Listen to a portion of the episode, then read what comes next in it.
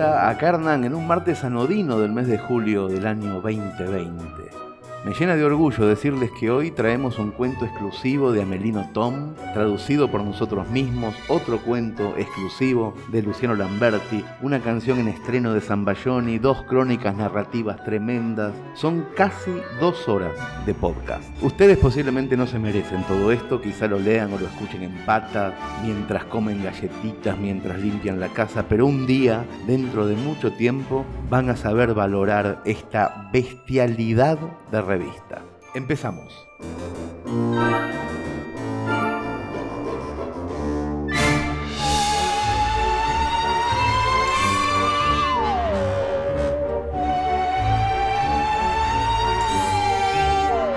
En exclusiva para Orsay, o en realidad para el idioma español, les dejamos en el podcast un cuento maravilloso de Amelino Tom, una de las narradoras más admiradas de los últimos años. Pero olvídense del prestigio y adéntrense en una historia genial que se llama La entrada de Cristo a Bruselas. Traducido al castellano por nuestro equipo de traductores de Orsay, liderado por Martín Felipe Castañet, este relato está narrado por Malena Solda e ilustrado por el maestro Santiago Caruso.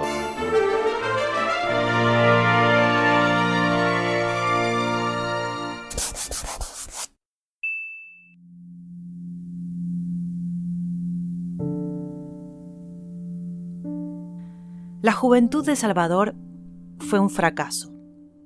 Egocéntrico hasta el hartazgo, a los 20 años ya no se soportaba. Los demás no eran de gran ayuda, ya que tampoco lo soportaban. Solo acudía a sus amigos en busca de favores, pero se ofendía si alguien le pedía ayuda. Y de todas maneras sus métodos eran tan poco discretos que daban risa. Estaba convencido de tener ambición cuando solo era desmesuradamente orgulloso. Su afán por el éxito social parecía de caricatura. Se lo vio en los cócteles cortejando a las esposas de los grandes de este mundo. Una de ellas cedió a sus discutibles atractivos. Él tardó en entender que no le serviría para ganarse el puesto de sus sueños. No era ajeno a la dignidad. Sufría. Tenía un pariente muy lejano, que era rico y no tenía herederos. Salvador empezó a frecuentarlo con repugnante asiduidad. Como no era muy espabilado, el tío creyó que era un buen tipo. Le propuso ser su secretario. El mocoso se abalanzó sobre ese cargo sin brillo, imaginando que el hombre iba a convertirlo en su heredero universal. Durante un año estuvo cumpliendo tareas aburridas y pensando exclusivamente en el dinero. Lo más lamentable es que Salvador no era una persona interesada. Esta búsqueda de bienes materiales solo reflejaba sus complejos. Estaba convencido de que la gente lo querría únicamente si disponía de una holgura extraordinaria. El tema es que quería que lo quisieran. Si le hubiesen preguntado qué significaba eso para él, le habría costado contestar. Jamás se revelaba en él el personaje ilustre en que deseaba convertirse. Su jefe lo quería mucho. Por muy extraño que pudiera parecer, era posible tenerle aprecio a este joven arrogante. Cuando se le olvidaba jugar el papel de cortesano nepótico, Salvador tenía unos dejos de torpe pureza que decían mucho sobre lo que realmente era. Un niño perdido, un paje solitario, extraviado, en una época que detestaba. El tío Nazaire insistió en presentarle a una muchacha. Irene tenía 19 años, era tan distinguida como encantadora. También vio con buenos ojos que su jefe metiera las narices en su vida privada. ¿No era acaso una manera de decirle que lo consideraba como su hijo? De ahí que el secretario se mostrara tan galante con Irene. La chica escuchaba sus declaraciones con reserva. A Salvador le gustó su pudor. Por poco quedó fascinado. Si la hubiese elegido él, incluso habría podido amarla. A partir de ese momento Irene siempre anduvo por ahí. Nazaire quiso que aprendiera a conducir. Le puso a Salvador de profesor. Pasaron horas y horas juntos dentro del jaguar del tío. La muchacha no era muy hábil Además, ¿por qué a Nazaire le importará tanto que saque la licencia de conducir? se preguntaba. El muchacho se contestaba para sus adentros. El viejo zorro piensa, y con toda razón, que es una solución muy natural para que estemos a menudo juntos. Un día, mientras le enseñaba la marcha atrás, le agarró el mentón y la besó en los labios. Quedó asombrado del placer que ello le causó. La docilidad de Irene duró lo mismo que su estupor, unos veinte segundos. Inmediatamente después lo miró espantada, salió del coche y se fue corriendo. Es muy remilgada, se sonrió Salvador, mientras llevaba el coche de vuelta al hogar. Esa misma tarde, el tío habló cara a cara con el joven. Por una vez que estamos a solas, quiero hablarte de Irene. Me lo esperaba, dijo Salvador con una sonrisa. ¿Qué te parece? Es maravillosa, la chica ideal. Me alegro que pienses lo mismo que yo. ¿Acaso dudaba? No, por lo visto ustedes dos se llevan muy bien. A usted no se le escapa una. Bueno, estoy encantado de que te guste. Lo creas o no, está embarazada. ¿Qué? Sí, muchacho a los 58 años uno sigue siendo capaz de ese tipo de cosas. Salvador se tragó la náusea antes de proseguir. ¿Y qué va a hacer? Tenerlo, reconocerlo. Nunca había pensado en tener un hijo. Ahora que está por llegar me siento bastante contento. ¿Se va a casar con Irene? Mm, no es para tanto. Tengo 40 años más que ella y un cierto sentido del ridículo. Me imagino la cara de los empleados del registro civil llenando nuestro papeleo. Salvador se preguntó por qué Nazaire no se imaginaba también la cara de los obstetras. Confío en tu discreción. Irene no va a aparecer mucho en público en los próximos meses. ¿Y las clases de conducir? Tal vez sea mejor no seguir. Imagínate que la gente te tome por el padre del crío. El tío se echó a reír como si aquella sugestión fuera sumamente divertida. El muchacho pensó que sin embargo era la hipótesis más decente. Durante el embarazo los odios de Salvador fueron creciendo. Odio hacia Anazaire, a quien encontraba obsceno, que ese cuerpo añoso hubiera fecundado un cuerpo joven lo ponía enfermo, que ello fuera motivo de orgullo lo asqueaba superlativamente. Odio hacia Irene por tomarle el pelo. No le parecía ilegítimo pensar que lo había engañado.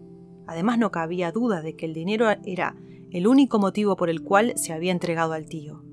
Odio paroxístico hacia el niño por nacer. El fruto de esos amores repugnantes vendría a quitarle su lugar. A fin de cuentas, él iba a cobrar la herencia. Y pensar que llevo más de un año haciendo de lacayo para nada. En ningún momento fue lo bastante lúcido como para pensar que si Irene era despreciable, él no lo era menos, y que odiar al niño era tremendamente injusto. Salvador daba rienda suelta a sus odios. No se le ocurrió ni un instante que quizás estaba equivocado.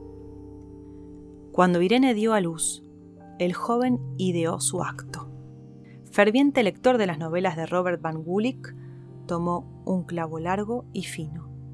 Nadie lo vio entrar al cuarto del bebé profundamente dormido. Con un par de martillazos le enterró el clavo en el cráneo a la criatura que irrumpió en chillidos. Salvador huyó. Los gritos del recién nacido le devolvieron su pleno juicio. Se dio cuenta del horror de su acto. Maté. Maté al más inocente de los seres por un asunto de dinero. En la cabeza del asesino todo sucedió a la velocidad de un rayo. O me suicido ahora mismo o me marcho enseguida lo más lejos posible y me convierto en otra persona. Como no se sentía capaz de matar a alguien más, eligió la segunda opción sin siquiera pensarlo. En el aeropuerto tomó el primer avión rumbo a Hong Kong. No sabía muy bien por qué esta ciudad le había parecido ser el destino ideal. Tal vez porque combinaba varias ventajas, lo bastante china para alguien que acababa de matar como un personaje de Robert Van Gulik y a su vez lo bastante occidental para alguien que jamás había salido de Europa. Sobre todo se hallaba lejos. Salvador necesitaba estar lejos de lo que había sido. Ahora se le revelaba con demasiada claridad la infamia no sólo de su crimen, sino también de los sentimientos que había albergado. Ya no quiero ser en absoluto aquel que fui. Esto sucedía antes de la incorporación de Hong Kong por parte de la República Popular China. Era el lugar ideal para comenzar de nuevo. En Hong Kong uno podía no tener orígenes. Vivía allí un crisol tal de seres humanos que tener alguno que otro antecedente penal pasaba inadvertido. Merced a aquella indiferencia, el recién llegado no pensó nunca más en su crimen. A semejanza del multimillonario nipón, cuyo nombre significa empaque, Salvador armó un puestito en la vereda donde se puso a vender paraguas. El plan era ofrecer, en caso de lluvia, artículos tan baratos que nadie dudaría en comprarlos. Gracias al mal tiempo, el negocio prosperó más allá de sus más descabelladas esperanzas. El joven dejó de tomar el Tsutsumi de modelo y desistió de fundar una cadena de grandes almacenes. Enemigo de la diversificación, decidió concentrarse en el instrumento de su redención, el paraguas. Como Hong Kong era todavía lo suficientemente británica, ese objeto ocupaba un sitial de honor. Un gentleman inglés no salía jamás sin la elegancia del paraguas. Claro que si llovía, jamás cometería la vulgaridad de abrirlo. Para eso es que se lleva un impermeable. Pero llevar paraguas demostraba que era una elección. Como Hong Kong era lo suficientemente china, sus habitantes se comportaban de forma inteligente. Ellos sí lo sabrían. Aquella ciudad era perfecta para el auge de este artículo. Por entonces era el único enclave terrestre donde a la vez resultaba útil y elegante, es decir, el oxímoron del paraguas. En Europa continental se le aborrecía. Enarbolar uno era perder la cara. Contra los chaparrones debía utilizarse un impermeable y punto. Desafiar esta prohibición y andar por la calle resguardándose bajo un paraguas merecía escarnios al imprudente, entre los cuales el menos malvado era Mary Poppins. Uno recibía menos reprobaciones si llegaba a alguna parte empapado hasta los huesos o si decidía quedarse en casa. En Hong Kong también residían personas oriundas de aquella Europa no insular. Salvador pensó que si lograba vencer su resistencia con respecto al paraguas, lo lograría en el mundo entero. Cuando existe un bloqueo mental en torno a algo, conviene cambiarle el nombre. El muchacho ya no vendió paraguas, sino salvadores. Se convirtió en su propia mercancía. No era para nada absurdo. Cuando llueve, lo que a uno le salva la salud, la ropa, el peinado, los documentos y etcétera, merece llamarse Salvador. No hay pequeñas salvaciones. Fue lo que le salvó el alma a Salvador necesitaba dedicarse a los negocios como el militar necesita entregarse al ejército. A mucha gente le iría mal si no se desposeyeran de sí mismos. Le fue bien. Vender refugio tiene su honra. Su comercio daba gusto. Los salvadores lucían unos colores exquisitos. Y ni bien caían las primeras gotas de lluvia, Hong Kong, vista desde el cielo, era una primavera, con miles de corolas sintéticas desplegándose. Salvador tuvo la buena idea de sacar una foto de ese florecimiento fenomenal desde lo alto de una torre. La magnífica imagen le sirvió de publicidad gigante en Singapur, y luego en Tokio, Los Ángeles y Nueva York. Y quien dice Nueva York, dice al poco tiempo París, ciudad que el joven había abandonado dos años antes, en la cúspide de la abyección. El triunfo de Salvador era planetario. Aquel que fuera un muchacho arrogante se convirtió en un patrón ejemplar, atento al menor de sus empleados, respetuoso de cada uno, se descubrió un sentido de lo humano que ignoraba poseer. Su empresa era citada como ejemplo por su buena salud, tanto financiera como social. Hermoso. Y en adelante, rico. Salvador cayó bien. Cayó demasiado bien. No solo la lluvia cayó a mares durante aquellos años, incrementando sus beneficios, sino que le cayeron las mujeres encima, como aguaceros. No se cuidaba, le gustaba gustar. Incapaz de negársele a una muchacha bonita, se volvió un hombre lleno de mujeres. Todas le ofrecían un pedacito de paraguas que pronto se convertía en un pedacito de Salvador.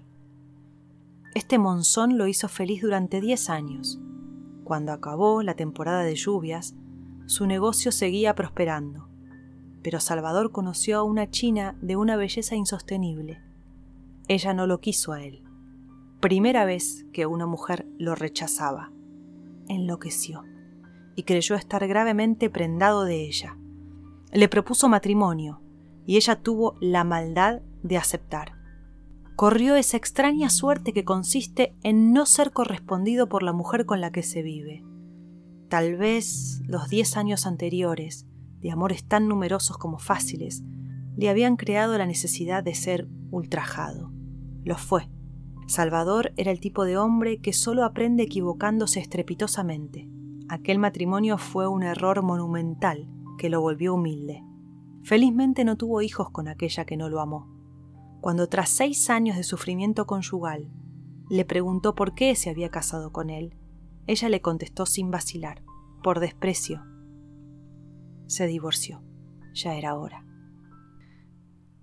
Habiendo recobrado su libertad, se percató de que llevaba 18 años sin ver París, casi la mitad de su vida. De repente sintió una loca necesidad de volver.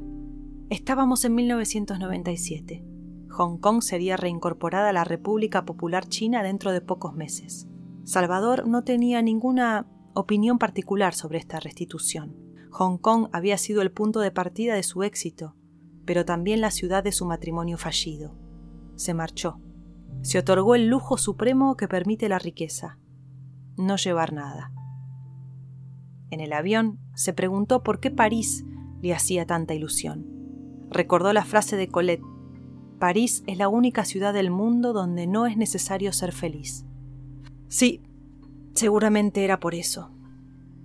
En el aeropuerto de Roissy cuando el chofer del taxi lo tomó por sorpresa al preguntarle a dónde iba, él le contestó al Louvre. De ahí deambuló al azar.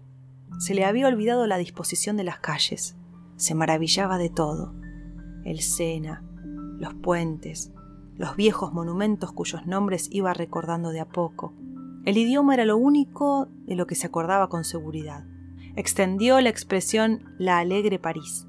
Había allí una ligereza que no existía en otros lugares. Jamás en su vida se había sentido tanto como un pez en el agua. Se instaló en su hotel y contactó a la gente de la rama francesa de su firma. La presencia del gran jefe causó gran alboroto. Les dijo, hagan caso omiso de mí. Igual lo invitaron a un sinfín de recepciones, galas, inauguraciones, cenas, cócteles, todo el mundo encuentra cómo organizarse cuando se trata de alimentar a aquellos que no tienen hambre. Salvador conservó aquellas oportunidades a mano para los días de profunda depresión. Viví 20 años en esta ciudad. Admito que fue hace mucho tiempo, pero ¿acaso necesito la ayuda de mi firma para sentirme aquí en casa? Hizo un peregrinaje. El edificio de su infancia le pareció microscópico. La escuela la habían demolido. El liceo estaba poblado por adolescentes que lo miraban con saña. ¿Y luego? Luego no sabía muy bien qué. Recordaba que su memoria se volvía invisitable. Más valía no volver a los veinte. Finalmente, no estaba seguro de tener recuerdos suficientes como para poseer una identidad en este país. Pero si no tienes identidad aquí, ¿dónde vas a tenerla? Esa misma tarde, atormentado por una confusa angustia, no se sintió capaz de permanecer solo. Consultó la lista de sus invitaciones y vio que sería el bienvenido en el cóctel de los BDM. Durante el trayecto en taxi iba rumiando su vergüenza. ¿Te das cuenta? Llegaste ayer y ya te está yendo por el camino fácil de las mundanidades, cuando ni siquiera tienen el menor atractivo. Qué poca cosa eres y pensar que ayer menospreciabas las sugerencias que te hacían por teléfono. ¡Qué débil eres! La cosa no era tan simple. Aunque no lo admitía, debía sospechar las sombras dentro de su cabeza que reconocían el olor del país natal. Estaba a punto de despertar. Hay veces en que la propia compañía es tan tóxica que más vale cualquier otra cosa, incluso un cóctel en casa de los BDM. Primero, los BDM lo acogieron con esa breve frialdad que aquellas personas le reservan a la gente que ven por primera vez. En cuanto dijo su nombre, el rostro de ellos se iluminó. Al querido amigo le alcanzaron una copa de champaña y lo introdujeron en el Sancta Sanctorum. No tardó en escapar de sus perseguidores. La mansión de los BDM daba un jardín privado de dimensiones escandalosas. Salvador iba deambulando mientras pensaba en el precio del metro cuadrado en aquel barrio cuando tuvo una visión. El cadáver de una muchacha yacía sobre el pasto. Estaba tan oscuro que jamás habría reparado en ella en las tinieblas si no hubiera llevado puesto un vestido blanco como una mortaja. Salvador se arrodilló al lado de la muerta y advirtió que seguía viva. ¿Por qué la habría dado por muerta? Era porque daba la impresión de haberse caído, de haber sido atropellada. Le hizo beber un poco de champaña. La chica abrió los ojos y lo miró con curiosidad. Usted estaba desmayada. A veces me dan unas migrañas tan fulgurantes que pierdo el conocimiento. Tenía una voz color de día y ojos color de noche. Era una belleza sobrecogedora, con un dejo desgarrador que de inmediato enamoró gravemente a Salvador. Se sintió aliviado al enterarse de que no tenía parentesco alguno con los BDM. Soy doblemente huérfana, ya que mis padres adoptivos murieron. Al parecer traigo mala suerte. Los BDM tienen que ser muy valientes para invitarme. Zoe venía saliendo de la adolescencia. Las muchachas tan jóvenes no solían atraer a Salvador. Tenía 18 años y había heredado dos fortunas. Sus verdaderos padres fueron tan ricos como los que la habían adoptado. Soy 20 años mayor que ella, pensó molesto. Salvador, pues en el fondo de su alma una voz le decía, veinte años no es nada. Recuerda una diferencia de edad del doble. ¿Entre quién y quién? Su mente huyó de inmediato y volvió junto a Zoe, y de ahí no se separó más de ella. Zoe hablaba poco. Cuando le hacían las preguntas más triviales pensaba durante un largo rato antes de responder. Tenía una gracia peculiar.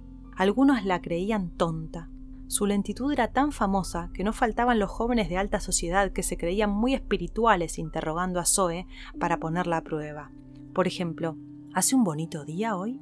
Como no se fijaba que estaban tomándole el pelo, se sumía en una contemplación del cielo, lo observaba intensamente, arrugaba la frente, a veces entornaba los ojos para poder analizar mejor la brisa que le acariciaba las mejillas, y al cabo de un examen que podía durar hasta diez minutos, aventuraba una opinión. Bonito tal vez sea mucho decir. Las nubes podrían conllevar algún peligro y el aire sigue un poco helado. Su apreciación no era tonta. Desgraciadamente a esos frívolos les bastaba que no se percatara de la burla para confirmar su fama de idiota. Salvador encontraba sublime la alianza de un rostro tan espléndido y de una actitud tan extraña. Lo que más amaba era su indiferencia al juicio de los demás. Como era muy rica, no le faltaban los pretendientes.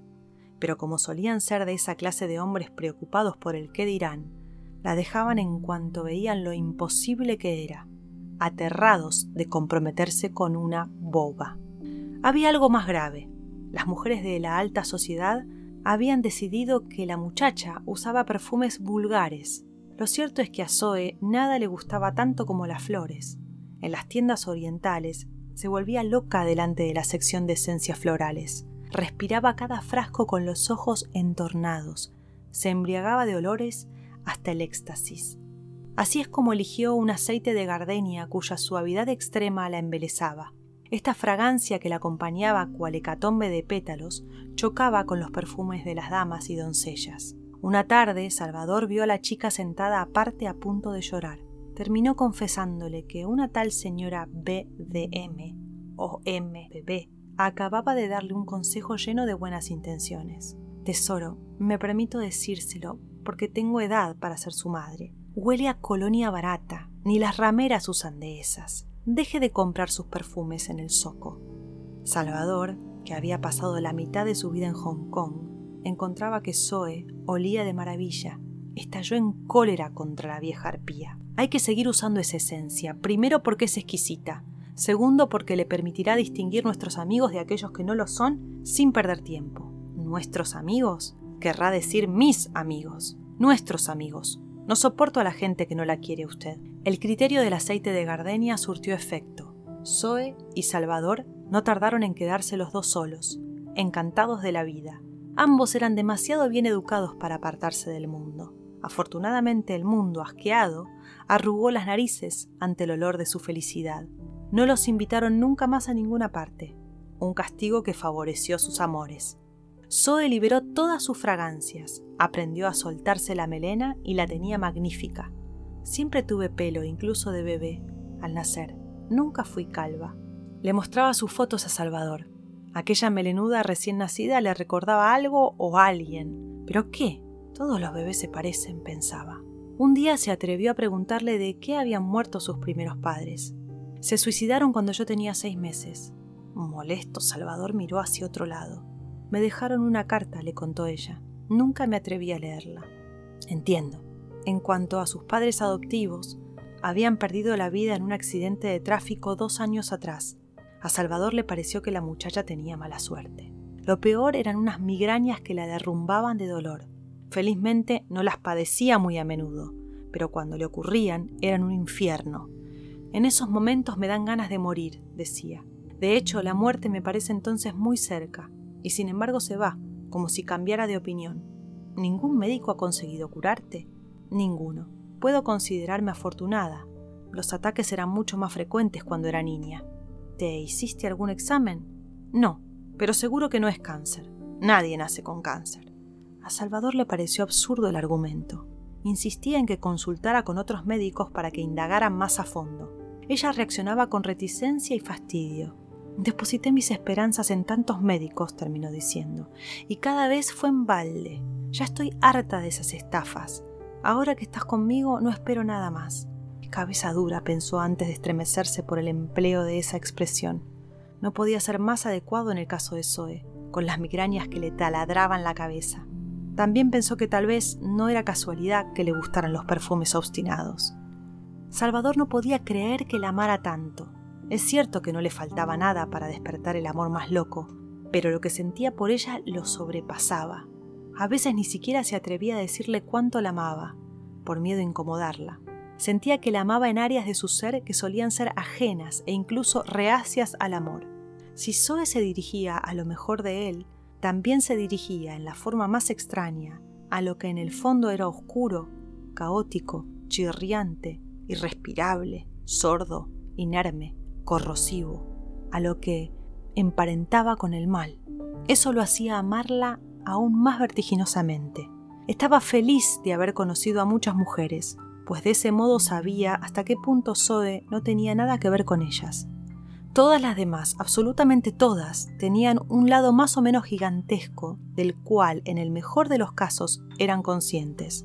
En el peor de los casos, que eran los más frecuentes, al no saberlo, tampoco intentaban disimularlo, y para él era imposible no pasar en un lapso récord del entusiasmo al desprecio. ¿Sería porque Zoe era tan joven? Salvador no estaba seguro, porque había advertido tanta vulgaridad en las jovenzuelas como en las chicas mayores. Zoe poseía pureza, sin ese insufrible regusto asistente social que gastan las mujeres puras. Poseía gracia, sin esas evanescencias irritantes que son la falla de fábrica de las muchachas agraciadas. Poseía sentido del humor, y sin embargo le evitaba a Salvador el trillado soy una persona muy chistosa que no dejaba de consternarlo. Poseía espíritu sin ser desdeñosa. Nunca se daba esos aires superiores que crispan los labios y afean a la gente de un modo prodigioso. Cuando Salvador se preguntaba de dónde le venía tanta perfección, no podía dejar de pensar que Zoe había recorrido un trayecto, algo así como un viaje, como si hubiera ido a un lugar del cual no se vuelve, pero hubiera vuelto de todos modos. No acababa de desentrañar aquellas intuiciones. Lo más raro era que ella lo amara a él. ¿Por qué me amas? le preguntaba, sabiendo que era absurdo. Ella, que tardaba diez minutos en responder a la pregunta ¿Cómo está el día?, decía sin vacilar ¿Por qué eres tú? ¿Soy yo? ¿Y qué? Eres tú. Cuando te acercas a mí, cuando me sostienes la cabeza, te reconozco. ¿De dónde me reconoces? No sé, de muy lejos. Lo siento. ¿Qué sientes? Siento que me elegiste hace mucho tiempo y que te vuelvo capaz de cualquier cosa. ¿Qué quieres decir con cualquier cosa? Es como si pudiera llevarme más allá de los límites humanos. Eran palabras de amor. Salvador las encontraba insólitas. Por eso le hacía a menudo la misma pregunta. La respuesta variaba muy poco, y luego, cuando tomaba entre sus manos la cabeza de Zoe, el miedo que veía en sus ojos lo turbaba. Se casaron. No invitaron a nadie a la boda, no por desdeñosos, sino porque no tenían amigos. Detuvieron a unas personas al azar en la calle y les preguntaron si querían ser sus testigos. Acabaron encontrando a un hombre y a una mujer lo bastante desocupados como para aceptar. Todo Hong Kong había asistido a la primera boda de Salvador. Le parecía que eso le había traído mala suerte. Invitar a tanta gente al espectáculo de lo que se suponía que era el amor no era quizás una falta de fe. ¿Qué función podían cumplir los 250 invitados fuera de la de convencer a los esposos que estaban viviendo un momento importante? Al salir del municipio le preguntó si quería ir de luna de miel. Ella le dijo que sí, siempre y cuando partieran de inmediato y que su destino fuera Ostende. ¿Por qué Ostende? Porque es la ciudad de James Ensor, respondió ella como si fuera obvio. Enseguida se subieron al coche. Cuatro horas más tarde llegaron a Ostende. Salvador estaba encantado al pensar que nadie elegiría ir de luna de miel a semejante lugar. Compraron un paquete de camarones y una botella grande de Fruit de Fendú, la cerveza belga que significa fruto prohibido. Se sentaron en el final de la estacada, frente al mar. Zoe empezó a pelar los camarones. Salvador recibió en la mano, a un ritmo regular, un cuerpo diminuto y delicado, que dejaba un largo rato sobre la lengua antes de tragárselo fue advirtiendo de a poco que él era el único que comía camarones. Zoe le daba la carne y se contentaba con masticar las cáscaras. Protestó contra tal injusticia. No entiendes, le dijo ella. Prefiero chupar el jugo de las cabezas. Me encanta. Consternado, protestó que podría haberle confesado sus costumbres extrañas antes del matrimonio. Me dejaste casarme con una chupacabeza sin avisarme. Ella se rió. La cabeza la cabeza una vez más, pensó él. Bebieron la cerveza directo de la botella, con la lengua y los dedos pringosos. Lo que conviene llamar su noche de bodas transcurrió en el Hotel Bélgica. Salvador llevó a Zoe en brazos a una cama donde se quedó tres días. De su ventana se veía la partida y la llegada del transbordador Ostende Douvres, pero también el vendedor de bocinas de enfrente. Salvador no salió de la habitación sino para ir a abastecerse de camarones sin pelar. Al cabo de tres noches, Zoe se preguntó a dónde irían. A Bruselas, dijo Salvador. ¿Por qué a Bruselas? Por el cuadro de James Ensor, La entrada de Cristo en Bruselas, respondió él, como si fuera obvio. Tras una hora y media de viaje llegaron a Bruselas, donde descubrieron que todos los hoteles estaban llenos por causa de un congreso sobre la galvanoplastía en el medio submarino. Quedaron bastante apenados, pues querían a toda costa pasar una noche en Bruselas y no en alguna ciudad de sus alrededores. A costa de una larga búsqueda, por fin encontraron un cuchitril en un hotelucho para desesperados, en la calle del Martillo. Ni que estuviéramos en una novela de Simenón, dijo Zoe encantada. Las paredes estaban tapizadas de una especie de hule cuyo estampado debía haber sido naranja treinta años antes, pero que ahora era de un color grisáceo de zanahoria cocida, olvidada en la olla durante una semana. La dueña era una vieja rubia, traumada y gritona. Se parecía a la heroína de Rue Haute, aquella película que no vieron más de cien espectadores y que describe mejor Bruselas que cualquier guía. Salvador entendió de inmediato que aquella ciudad estaba maldita y que permanecer en ella sería una prueba de fuego. Un amor que resiste a una noche en Bruselas es un amor creíble, pensó. Prueba de la maldición. Mientras que en Ostende Zoe se encontraba de lo más bien, en el cuartucho de la calle del Martillo la achacó la jaqueca más horrible que había sufrido en toda su vida. Me duele tanto que ojalá ahora mismo pudiera sobrevivir el apocalipsis. ¿Quieres que vaya a buscar un médico? Es inútil, lo que necesito es algo más tenaz que el dolor. ¿Cómo qué? No sé. Salvador corrió afuera. No encontró nada en la calle del martillo, tampoco en la calle de la hoz. En la calle del yunque había una florista. Entró al local y pidió alquilarlo. ¿Pero qué disparate es ese? exclamó el vendedor. Me deja la tienda tal cual, con las flores y todo hasta mañana por la mañana, que nadie entre, ni siquiera usted. Propuso una suma tan exorbitante que al florista no le quedó otra que aceptar. Salvador regresó al hotel, tomó a Zoe en brazos y la llevó a la tienda. El comerciante bajó la cortina de hierro y se quedaron solos en medio de los ramos. El olor de tanta flor junta era tan fuerte y denso que sacó a Zoe de su sopor. Cuando vio dónde estaba se maravilló. La migraña se esfumó. El exceso de fragancias florales los puso en un estado insólito. Hicieron el amor durante toda la noche. Como estaban encerrados y no habían traído nada de comer, se alimentaron con capuchinas y glicinas. Zoe, que había leído demasiado a Barbey d'Aurevilly, trató de mascar una rosa. Hizo una mueca. Son ricas, solo en los camarones, comentó. Las rosas nos van a servir para otra cosa, dijo Salvador. Es la única flor tan hermosa desmenuzada en pétalos como entera. ¿De verdad? Deshojó para ella un lirio, una orquídea, una peonía, un iris, un gladiolo, un lupino, una hortensia, una saxífraga umbrosa, una margarita, un clavel, una miosota, una cala, un tulipán crespo, una clemátide, una cinia, una flor de guisante, una camelia negra, una fucsia y un diente de león. Tuvo que admitirlo, solo la rosa aguantaba la fragmentación. Era la única flor que al desparramarse seguía pareciendo voluptuosa en vez de agonizante. Se hicieron una cama de pétalos de rosa. A las seis de la mañana, de acuerdo con los horarios de su oficio, el florista abrió la cortina de hierro de la tienda. Los enamorados se largaron. Tenemos que estar sin falta en Malines lo antes posible. ¿Por qué? Ya verás.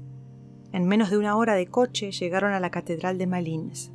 Entraron y Salvador se las ingenió para que se detuvieran justo debajo del campanario. A las siete en punto comenzó a sonar el carrillón. Zoe nunca había escuchado algo tan extraordinario. Espera, le dijo él. De pronto retumbó la campana más fabulosa de la tierra, tan gigantesca que los cuerpos de los enamorados se estremecieron de pies a cabeza. Ninguna sensación equiparaba a ese ruido que traspasaba sus seres. Una onda de implosión que se prolongaba en abanico. Cada vez que la campana redoblaba, el cráneo se retractaba y luego se dilataba más allá de sus primeros límites, el cerebro se desplegaba en todo su ancho, se pavoneaba fuera de sus fronteras, ufano de la inmensidad de su goce. Desfigurada de placer, Zoe preguntó ¿Estamos en guerra? No, el toque de alarma es mucho menos hermoso. Esta que suena es una de las campanas más grandes del mundo. Como tal, tiene nombre y linaje. ¿Y cómo se llama? Salvador. Después de la prueba de fuego de la noche en Bruselas, seguida de la purificación por los decibeles en Malines, los recién casados decidieron dejar aquel país de peligros metafísicos y regresar a Francia.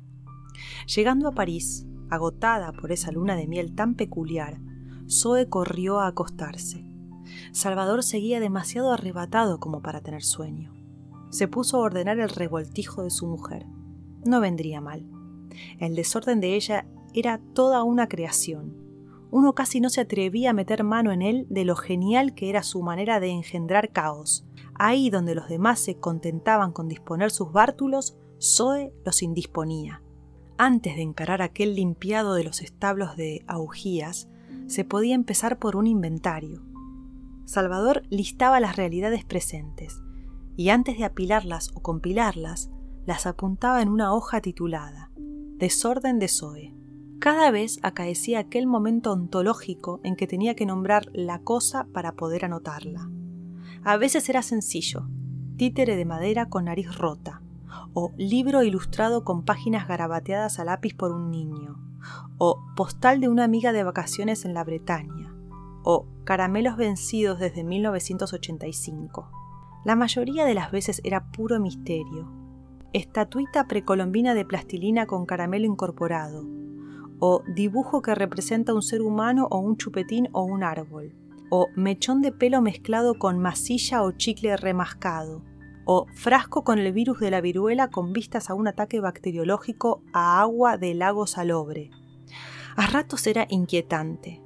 Uña de dedo gordo de pie arrancada, o diente de origen desconocido, o muñeca gravemente mutilada, o juramento sagrado de matar a una tal doña Michote escrito en letras de sangre. Salvador escribía escrupulosamente lo que veía. jamás se hubiese arrogado el derecho de desechar la menor cosa. Incluso inscribió un viejo y asqueroso Kleenex y una galleta bretona comida a medias que huele horrible. Cuando se topaba con una carta no la leía, la listaba en función del matasellos del correo y, llegado el caso, del nombre del remitente escrito en el sobre. Aterrizó en sus manos un pliego enigmático en el que decía a nuestra hija querida. A Salvador le pareció que conocía esa letra.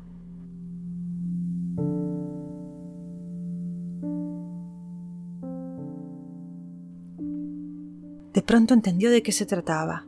Soltó la carta y sintió latir su corazón en la sien. Una voz le decía, no tienes derecho, es un crimen. Otra le gritaba, esa letra, sabes de quién es. ¿Cómo podrás seguir viviendo sin salir de la duda? Sí, es un crimen, pero en materia de crímenes tú cometiste el peor.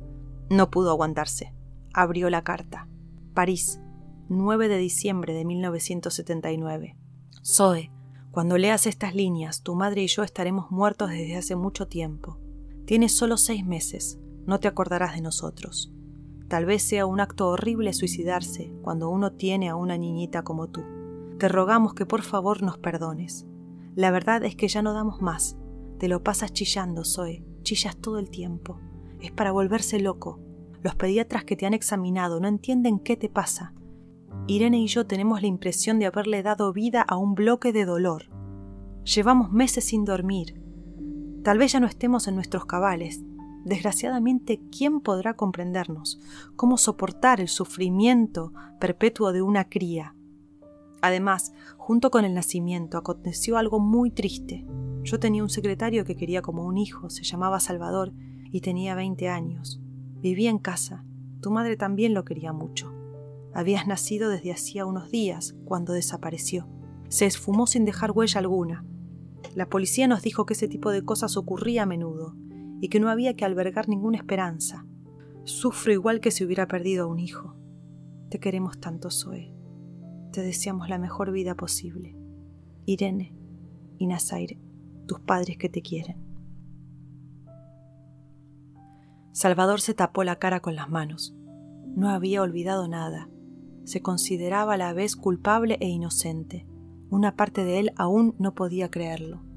Quiso salir de la duda y corrió junto a Zoe profundamente dormida. Con cuidadosa dulzura para no despertarla, apartó el pelo en un punto preciso de su cráneo que le traía recuerdos y descubrió la cabeza diminuta y aplastada por el martillazo del clavo enterrado en el hueso.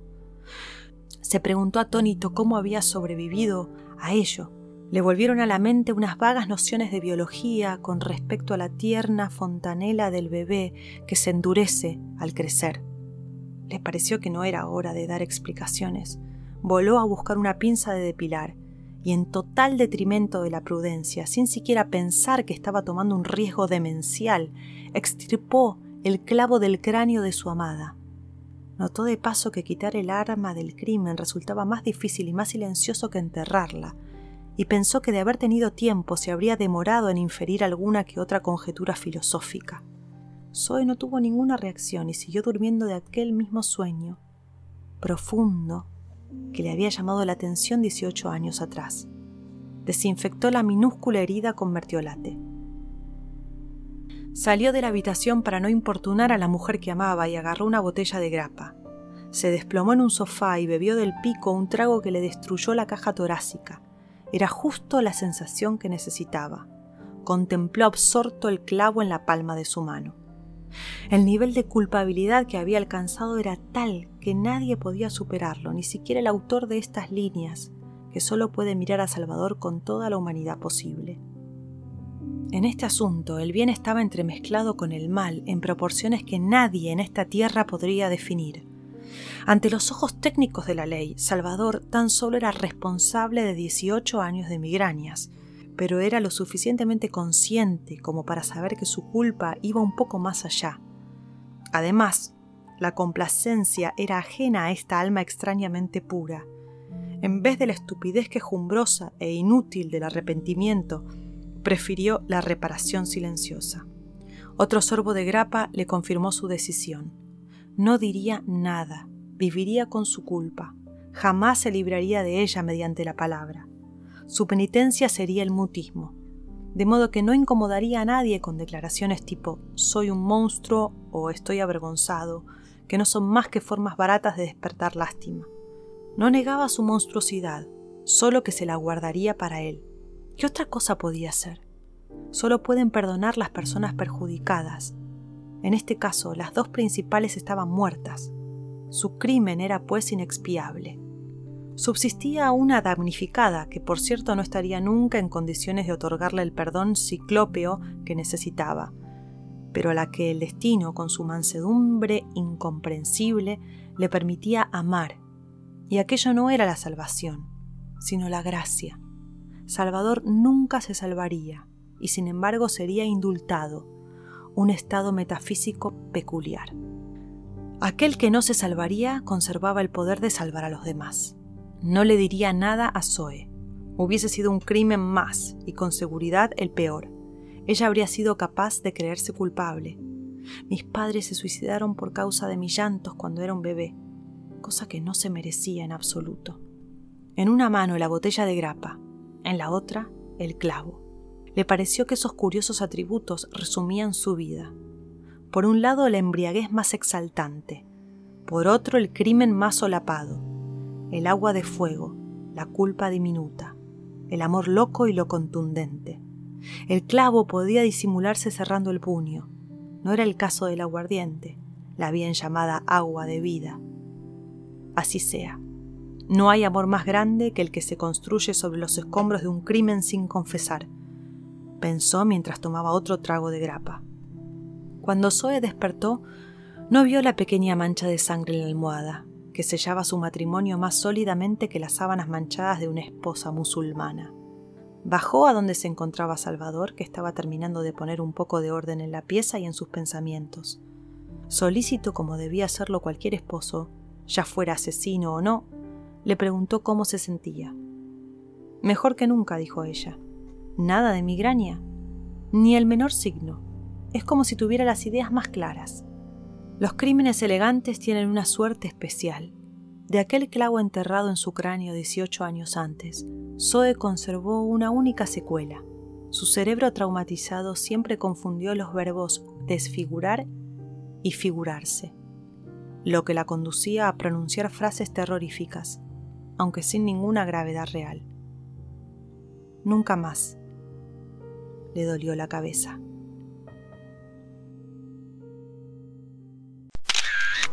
Thank you.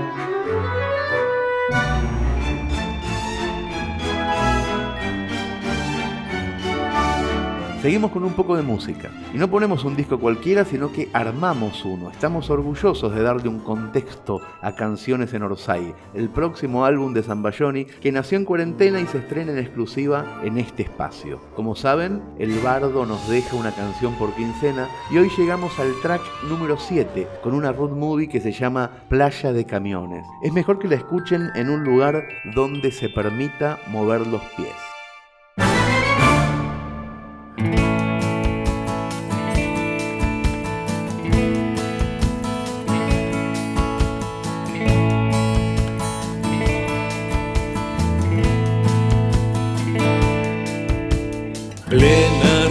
Salvaje, guarra y del porvenir. ¿Quién te cuenta los pasos cada vez que salís? Vas atropellando maras encandiladas, piratas de un asfalto, con las horas contadas para llegar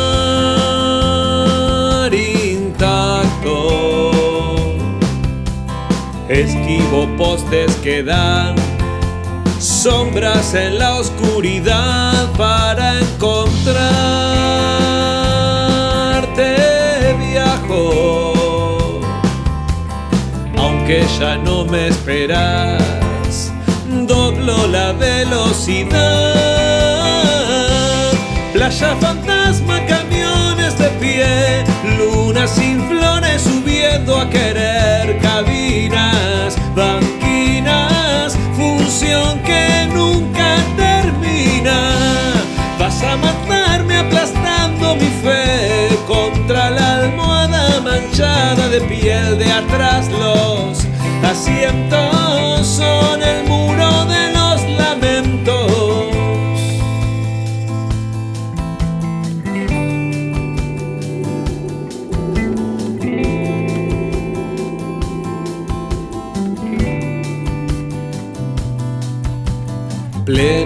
ruta salvaje, besos de blanco y labial. Tengo encima tanta rueda sin alejarme de acá.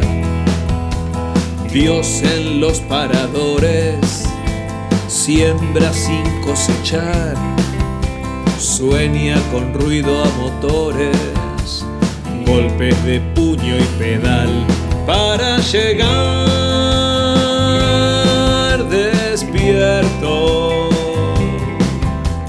Los restos de tu perfume mantienen mis ojos abiertos para encontrarte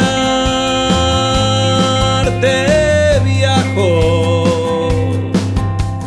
Cuento kilómetros mal, acelerando el final. Playa fantasma, camiones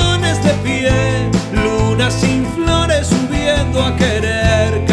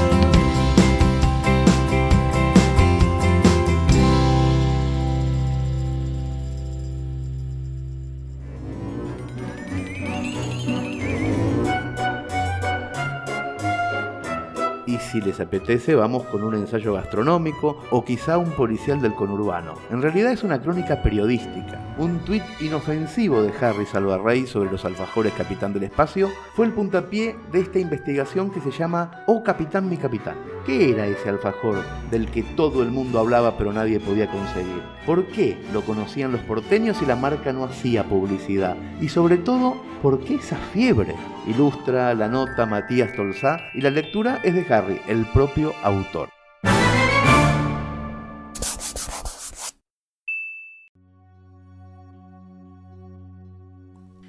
El 13 de junio de 2017, el usuario de Twitter arroba Fede, a quien no conozco, escribió el siguiente posteo acompañado de la foto de un alfajor. No puedo creer que alguien tenga el coraje de recomendar esto, manga de chorros, hay que desafectar Quilmes del territorio nacional. El comentario en sí no era nada del otro mundo.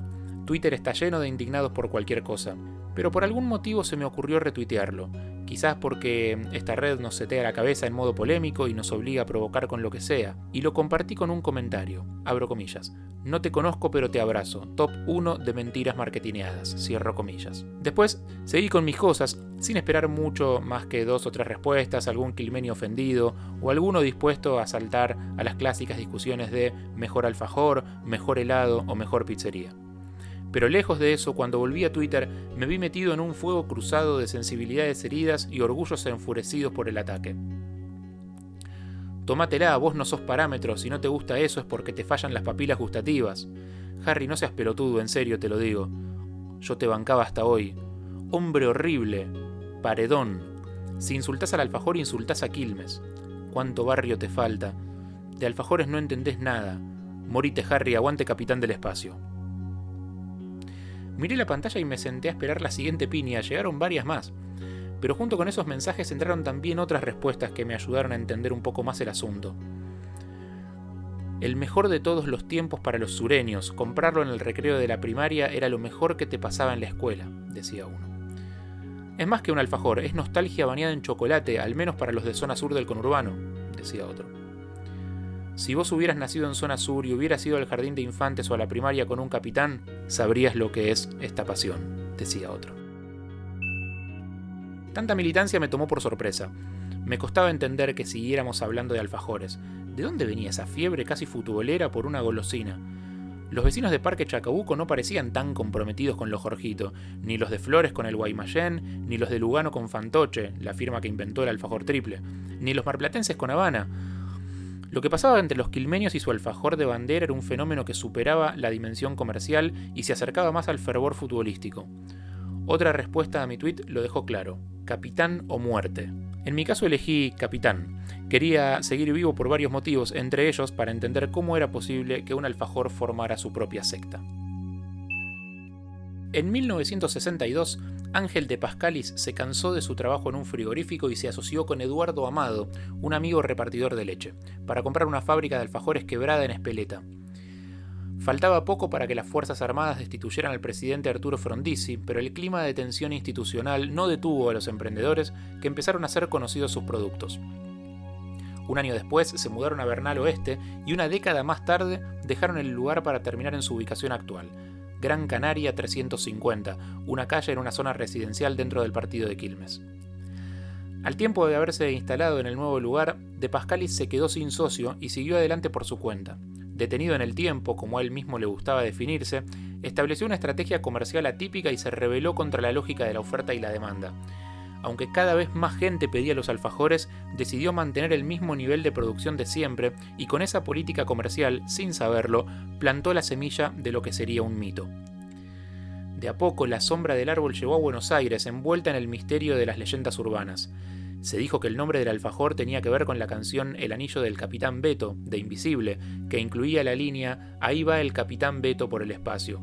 Y se dijo también que era una forma de subirse a la fiebre por la llegada del hombre a la luna, pero se cree que ninguna de esas versiones es cierta y que lo más probable, aunque no haya una confirmación oficial, es que De Pascalis haya aprovechado lúdicamente la retórica de la carrera espacial, que durante los 60 fue un leitmotiv de la Guerra Fría entre Estados Unidos y la Unión Soviética. El eslogan del alfajor parece apoyar esa hipótesis, primeros en la conquista del buen gusto. Por otra parte, la oda spinetiana al Beto Alonso, de eso se trata el tema de Invisible, se grabó en 1976 y el famoso alunizaje sucedió en 1969. Para ese entonces el capitán del espacio ya llevaba varios años en las casas de Quilmes y empezaba a hacerse desear en los kioscos de capital. ¿Qué era ese alfajor del que todo el mundo hablaba, pero que nadie podía conseguir si no se tomaba el tren Roca? ¿Por qué lo conocían los porteños si la marca no hacía publicidad? Y sobre todo, ¿dónde carajo se conseguía uno? Ninguna de esas preguntas la puede responder hoy de Pascalis. Murió en 2012. Como no tenía hijos, la fábrica quedó entonces en manos de Mario Díaz, el marido de Liliana, la sobrina de De Pascalis. Ni De Pascalis, antes, ni Mario Díaz, ahora, hicieron esfuerzos por promocionar la marca, dar entrevistas o hacer algún tipo de actividad de marketing. Así que voy a buscarlos como si tirara una botella al mar, como se busca al último eslabón de una especie. A las 2 de la tarde no se escucha nada en Gran Canaria, una de las calles que delimitan la fábrica. Es verano, el día está despejado y las hojas de los árboles se ven inmóviles por la falta de viento. Las veredas queman, la fábrica está en silencio, la persiana metálica está baja y la puerta blindada está cerrada. Hace ya varios días que estoy intentando conectarme con alguien de la empresa para concertar una cita y hace ya varios días que nadie me atiende el teléfono, así que decido caer sin avisar y probar suerte. Toco timbre. Nada. Doblo en República del Líbano, una calle lateral por la que ingresan los camiones para ver si en una segunda entrada hay gente. Tampoco. Sobre el dintel de la puerta hay un cartel que mantiene el mismo diseño desde hace décadas. En él, el capitán saluda con su cara de niño que cumplió la fantasía universal de ser astronauta. Lo miro, toco el timbre. Como nadie contesta, pruebo suerte en el chalet de al lado. Más tarde sabré que esa es la casa que se compró Ángel de Pascalis para poder vivir cerca de la fábrica. Pero ahora nadie atiende. Vuelvo a la calle Gran Canaria e intento con otra de las casas lindantes. Una vecina finalmente me habla a través de una reja. Su nombre es Carmen Moralejo y me mira con cautela. Para ella soy un extraño. De Pascalis hizo conocido su alfajor vendiéndolo puerta a puerta, un método que hoy cayó en desuso por el miedo de la gente a hablar con desconocidos. ¿Cómo habría hecho de Pascalis hoy para venderle un alfajor a Carmen? El hombre murió a sabiendas de que el mundo y el barrio habían cambiado, cuando empezó a haber problemas de inseguridad, en las casas de la cuadra se instaló un sistema de vigilancia con cámaras que De Pascalis pagó prácticamente en su totalidad. Eso cuenta ahora Carmen, que don Ángel era un buen vecino que no pasaba un día de la madre sin que le regalara un ramo de flores a cada señora de la cuadra. ¿Habrá sido realmente buena vecindad o pura astucia? Esto es puro marketing. ¿Qué otros métodos usaría hoy de Pascalis para impulsar su negocio en tiempos en que el miedo le robó terreno al puerta a puerta? ¿Pagaría anuncios en Facebook o Instagram? ¿Idearía campañas virales? ¿Cómo le iría hoy al capitán del espacio si fuera una startup de la era digital? Para el consultor Manuel Zdar, que estudió el caso del capitán del espacio en un artículo titulado Hacerse desear, publicado en su blog Management y Negocios, no importa qué recurso se use siempre y cuando se cumpla con la premisa central, sostener el misterio y el acceso difícil al producto. Eso que en un comienzo fue casual, desde hace años que es una estrategia clara. Capitán del Espacio sacrifica el crecimiento en escala, pero a cambio tiene un público leal y dedicado. Y en cierto modo regional. Fuera de Quilmes, muchos no entienden el mito. Uno de ellos es Daniel Belvedere, un licenciado en comunicación que maneja la cuenta de Twitter arroba los alfajores y convirtió la golosina nacional en su objeto de estudio después de enterarse de que había sommeliers de vino que encontraban notas de palta y de melón en botellas de 500 dólares. Así es fácil, pensaba, ¿cuánta gente puede comprar esa botella para contrastar lo que decís? Con los alfajores era distinto, cualquiera podía conseguirlos en un kiosco y refutar las opiniones de un supuesto experto. Ese efecto democratizante del alfajor por sobre otros objetos de cata le pareció atractivo y lo introdujo en el tema. Tiempo después escribió un artículo sobre el capitán del espacio en la revista Planeta Joy titulado Alfajores Capitán del Espacio, ¿otra gran mentira argentina? En él decía que se trata de un alfajor bueno pero del montón. Mencionaba su baja cantidad de dulce de leche en comparación con otros competidores, su baño de repostería de inferior calidad que el baño de chocolate de los alfajores entre comillas premium, y la baja persistencia en boca de su sabor. Hasta hoy es uno de sus posteos más leídos y el más comentado por lectores no habituales. Un mensaje se repite insistentemente. Vos no entendés nada. Vine a Quilmes a tratar de entender. Mientras hablo con Carmen, un vecino pasa en auto y se detiene. No está acostumbrado a ver forasteros merodeando la zona. Se llama Pablo Yapur, tiene 36 años y se muestra divertido ante la idea de que esté analizando el fenómeno del capitán. Cuenta que cuando era chico y su familia no tenía un peso, Pablo se iba a la puerta de la fábrica y le compraba las tapas de alfajor solas directamente a don Ángel. Después en su casa les ponía dulce de leche y se armaba sus propios alfajores. Su infancia entera tiene el epicentro en esta cuadra de la calle Gran Canaria. Salvo por él y por Carmen, que sigue detrás de la reja, no parece haber ningún otro movimiento por el barrio. Me despido y camino. Todos los locales de la zona están cerrados. La única excepción es el taller mecánico de Roberto Farisco, a poco más de una cuadra de la fábrica, también sobre la calle Gran Canaria. Entro, Roberto es pelado, tiene la ropa sucia de grasa y está tomando unos mates con un cliente. Interrumpo la charla, me presento y juego un pleno. ¿Usted lo conoció al dueño de Capitán del Espacio? Responde que no solo lo conoció, sino que era su mecánico. Roberto, que compraba las tapas del capitán sueltas pero las comía con manteca para acompañar el mate, es el que confirma que el chalet de la República del Líbano era la casa de Ángel, que no estaba casado y que su única heredera fue su sobrina.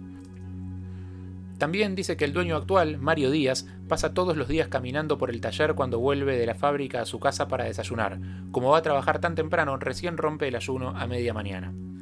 Ni Roberto ni nadie da un dato negativo sobre Ángel de Pascalis. Parece que una vez estrelló su camioneta contra la reja de una vecina, pero pagó todos los arreglos. Parece que una vez lo denunciaron ante la DGI por vender alfajores sin factura en la fábrica. En rigor, este dato sí podría ser negativo, aunque Roberto lo cuente como si hubiese sido una injusticia pero fue tan grande el disgusto que desde entonces nunca más lo hizo. Tal como lo presentan, De Pascalis es el personaje dadivoso de un cuento de Navidad. Dicen que si eras del barrio y él se enteraba de que estabas pasando por un mal momento, al día siguiente te mandaba una caja de alfajores. En el caso de Roberto, recibía una a fin de año.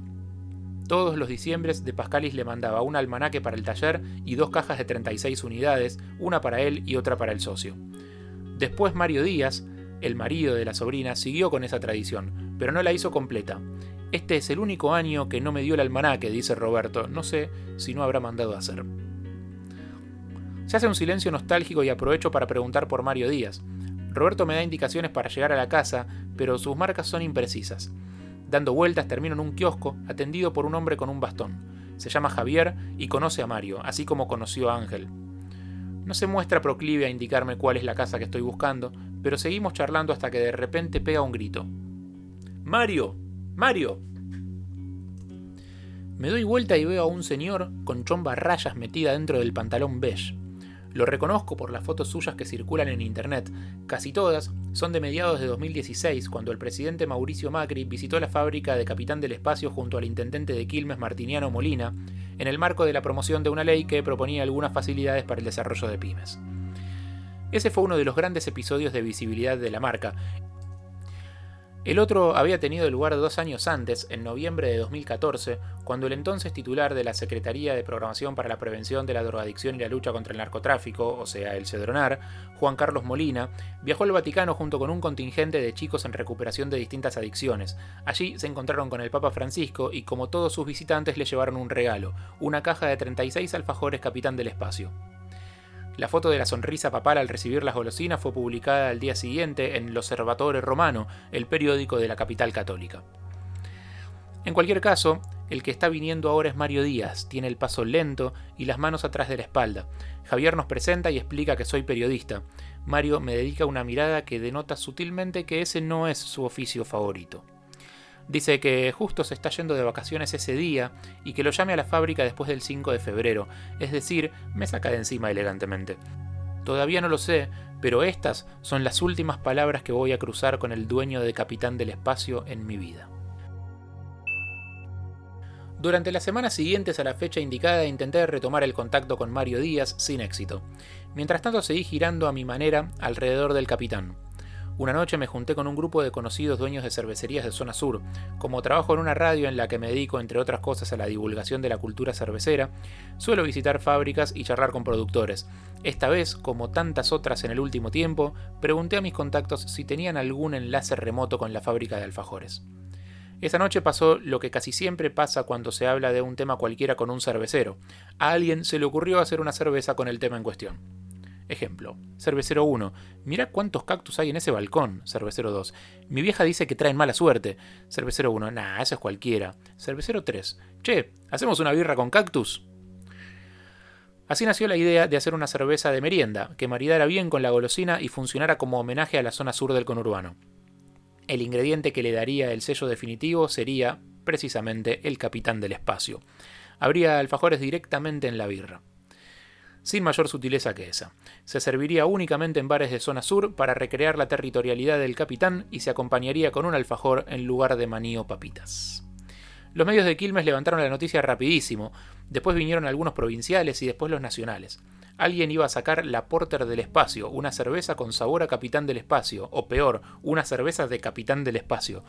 En muchos casos entrevistaron a algunos de los involucrados y en otros no, pero la información ya estaba circulando y eso trajo consecuencias. Pronto empezaron a llegar las cartas documento. Nos instaban a no usar el nombre ni el logo de Capitán del Espacio y a desistir de cualquier intento de comunicación que incluyera el nombre del alfajor. Parecía justo y razonable viniendo de una marca que obtuvo su fama en gran parte por su oscurantismo. Capitán del Espacio ya había tenido problemas con heladerías que habían bautizado sabores en su nombre sin autorización. Así que basta de colgarse de tetas ajenas, dijimos, y rebautizamos la cerveza como Porter Galáctica. Ya le faltaba poco para ver la luz. La cerveza debutó en nueve bares de zona sur de manera simultánea el miércoles 21 de febrero a las 18 horas y se agotó el mismo día a las 20.30. De la tirada de 1000 litros quedaron solo 20 para consumo interno. No lo logramos nosotros, ni los medios, ni la explosión de la cerveza artesanal en Argentina. Lo logró la marca del alfajor. La gente que se acercó no nos conocía, solo sabía que ese día, en ese bar, se pinchaba un barril de porter con capitán del espacio. Los abogados de la marca tenían razón en mandar cartas documento. Me enseñaron que el prestigio del capitán del espacio no se construyó únicamente con ausencia de marketing, sino con acciones concretas en contra de la explotación del nombre y el logo. Y me hicieron entender también que era mentira que la empresa capitán del espacio fuera tan hermética. Nunca responderían mis insistentes pedidos por visitar la fábrica, pero eso sí, durante los días de la Porter Galáctica, la comunicación que tuvimos con su estudio de abogados fue muy fluida. En 2006, cuando todavía faltaba un año para que Facebook tuviera una versión en español y YouTube estaba apenas celebrando su primer aniversario, un blog organizó un mundial de alfajores y el capitán se coronó campeón gracias a su gente. El blog se llamaba Son Cosas Mías y era de Tomás Balmaceda, un estudiante de filosofía de 26 años que en la web usaba el seudónimo Capitán Intriga que lo acompaña hasta hoy. ¿Por qué organizó el mundial? Las razones no son todas gastronómicas. Por un lado, el novio de Tomás estudiaba cine, tenía una cámara nueva y quería probar distintos trucos con stop motion. Por otro, en esos años se había puesto de moda el alfajor spin-off, es decir, el que llevaba la marca de otra golosina ya instalada, Bonobón, Oreo, Tita, y esa tendencia hizo que el blog tuviera un segmento de comentarios y cata de alfajores. Y por último, Tomás quería generar un evento para juntarse con sus lectores, ya que Son Cosas Mías tenía su base de fans. El Mundial de Alfajores no fue entonces un evento de rigurosa cata, fue más bien un experimento audiovisual delirante para alimentar el universo pop de un blog, pero el capitán entró y quedó entre los cuatro productos que irían a la final. Quizás se tratara de lamentada frescura, una cualidad que todos los quilmenios mencionan cuando quieren argumentar su fanatismo por el alfajor. Según los fundamentalistas, el capitán no se aprecia en capital porque pierde en el viaje parte de su esponjosidad característica. Pero Alexander Epterev, dueño de la cadena de maxiquioscos porteños El Heavy, rebate esa apreciación con sabiduría comercial y sentido común. Dice que el alfajor se vende tanto que no tiene tiempo de acumularse ni avejentarse, y recuerda que Quilmes está solo a media hora de capital. Sea por la razón que sea, cuenta Balmaceda, la gente lo pedía. El Mundial tuvo cierta cobertura mediática y llegaron muchos usuarios nuevos al blog. Llegó a tener posteos con 12.000 visitas, una gran cantidad para la época, y muchos de esos visitantes forzaron a su candidato, un alfajor que Tomás no había probado en su vida y que tuvo que ir a comprar especialmente a Avellaneda. En la final, sí, contó el voto de la gente. Unas 200 personas se juntaron en Casa Brandon, un espacio cultural de Villa Crespo. Dentro de una estética general un tanto lisérgica, se proyectaron videos con los perfiles de los alfajores. Marcela Pacheco, entonces conductora del noticiero nocturno de la TV pública, ofreció un número musical con su guitarra y los asistentes probaron los cuatro alfajores finalistas: Jorgito Glaseado, Jorgelín Blanco, Terrabusi Glaseado y Capitán del Espacio Chocolate. Luego emitieron su voto y coronaron al vencedor. El capitán había entrado al concurso por la presión virtual, pero se había consagrado campeón en los paladares reales. Todavía me faltaba saber cómo se comportaba el capitán del espacio en un marco de cierta objetividad sensorial. Por eso decidí organizar una cata a ciegas que consistiría en la degustación sucesiva de distintos alfajores sin avisarles a los jueces de cuál se trataba cada muestra. Para la ocasión elaboré una planilla en la que los participantes deberían responder si tenían o no experiencia previa con el capitán del espacio, y, si era así, qué opinión tenían a priori del alfajor. Luego deberían calificar cada muestra del 1 al 10 según cinco variables: aspecto, primera impresión sensorial, cobertura, masa y dulce de leche. Por último, tendrían que intentar adivinar la marca de la muestra presentada y consignar si, en caso de decírseles que esa muestra era un capitán del espacio, el alfajor cumplía con la expectativa que tenían del producto o no. Es decir, si en su memoria el capitán era mejor, peor o igual que la muestra presentada. Un último pedido para todos los jueces era que intentaran ubicar qué número de muestra había sido el capitán del espacio. La cata se desarrolló el domingo 18 de febrero de 2018 en la esquina del Antigourmet, el restaurante de los blogueros gastronómicos Antigourmet en Ravignani y Soler, barrio de Palermo, 28 kilómetros al norte de Quilmes. Convoqué a 12 jueces divididos en cuatro grupos: fans declarados del capitán, detractores declarados, neutrales, es decir, gente que nunca había probado el alfajor o que no tenía inclinaciones emocionales, y catadores especializados. En este último segmento estaban Daniel Belvedere y Facundo Calabró, creador del portal especializado Catador de Alfajores. Además del capitán, los alfajores elegidos fueron Jorgito, Terrabusi, Guaymallén y Habana. Para despejar toda duda sobre la percepción concreta del capitán, lo incluí en dos momentos de la secuencia que quedó en el siguiente orden. Jorgito, Guaymallén, capitán del espacio, Terrabusi, Habana, capitán del espacio. Si bien el capitán viene en cuatro variedades, chocolate, glaseado, fruta y triple, todos los alfajores de la cata jugaron con su versión más característica, simple de chocolate. Mis hipótesis principales eran 1. Los sujetos que reconozcan el alfajor durante la cata van a tender a acentuar sus calificaciones de acuerdo a este conocimiento, ya sea positiva o negativamente. 2 la percepción del capitán del espacio no va a ser la misma cuando sea aprobado después del Guaymallén que cuando sea aprobado después de La Habana. 3. Si los fans y los detractores votan de acuerdo a lo esperado, el capitán del espacio terminará en mitad de tabla con respecto a los otros competidores. La tabla general, con puntajes sobre un máximo posible de 600 puntos, quedó de la siguiente manera. Habana 486, Capitán 2, 485, Terrabusi, 461, Capitán 1, el primero que aparecía en la secuencia, 457, Jorgito 410 y último Guaymallén 311. Los a priori detractores solo reconocieron al capitán en el 50% de las ocasiones, y siempre que lo reconocieron los puntajes no mostraron sania en su contra. Los fanáticos, en cambio, lo identificaron en casi todas las oportunidades, en algunos casos es el único que reconocieron. Dos de ellos, especialmente radicalizados, reconocieron el alfajor a primera vista antes de probarlo y le otorgaron puntajes extremos. Al mismo tiempo, reforzaron hacia abajo los puntajes de todas las demás marcas. Eso complica mucho las estadísticas finales si se quiere promediar los votos de todos los jurados, pero si se quita de la hoja final a estos dos únicos participantes, el ranking queda de la siguiente manera. Habana 422, Terrabusi 394, Capitán 2 386, Capitán 1 359, Jorgito 248 y Guaymallén 264. O sea que sin la distorsión generada por la gente demasiado influenciada por sus emociones, el capitán queda efectivamente en la mitad de la tabla. En el caso de los dos expertos citados, ambos le otorgaron puntajes finales de entre 33 y 35 puntos y lo reconocieron en el 75% de las apariciones. Uno de ellos lo reconoció ambas veces y el otro solo una. Para Facundo Calabró, los mejores puntajes para el capitán estuvieron en la masa y para Daniel Belvedere en el aspecto y en la primera impresión. Necesitaría una convocatoria mucho más extensa para tener resultados irrebatibles, pero puede llegar entre muchas conclusiones a esta. No todo el mundo votó de acuerdo a lo esperado. El efecto militancia influye mucho más sobre la percepción final del producto que su contracara, el rechazo. El mensaje de los opositores al alfajor es similar al de los expertos.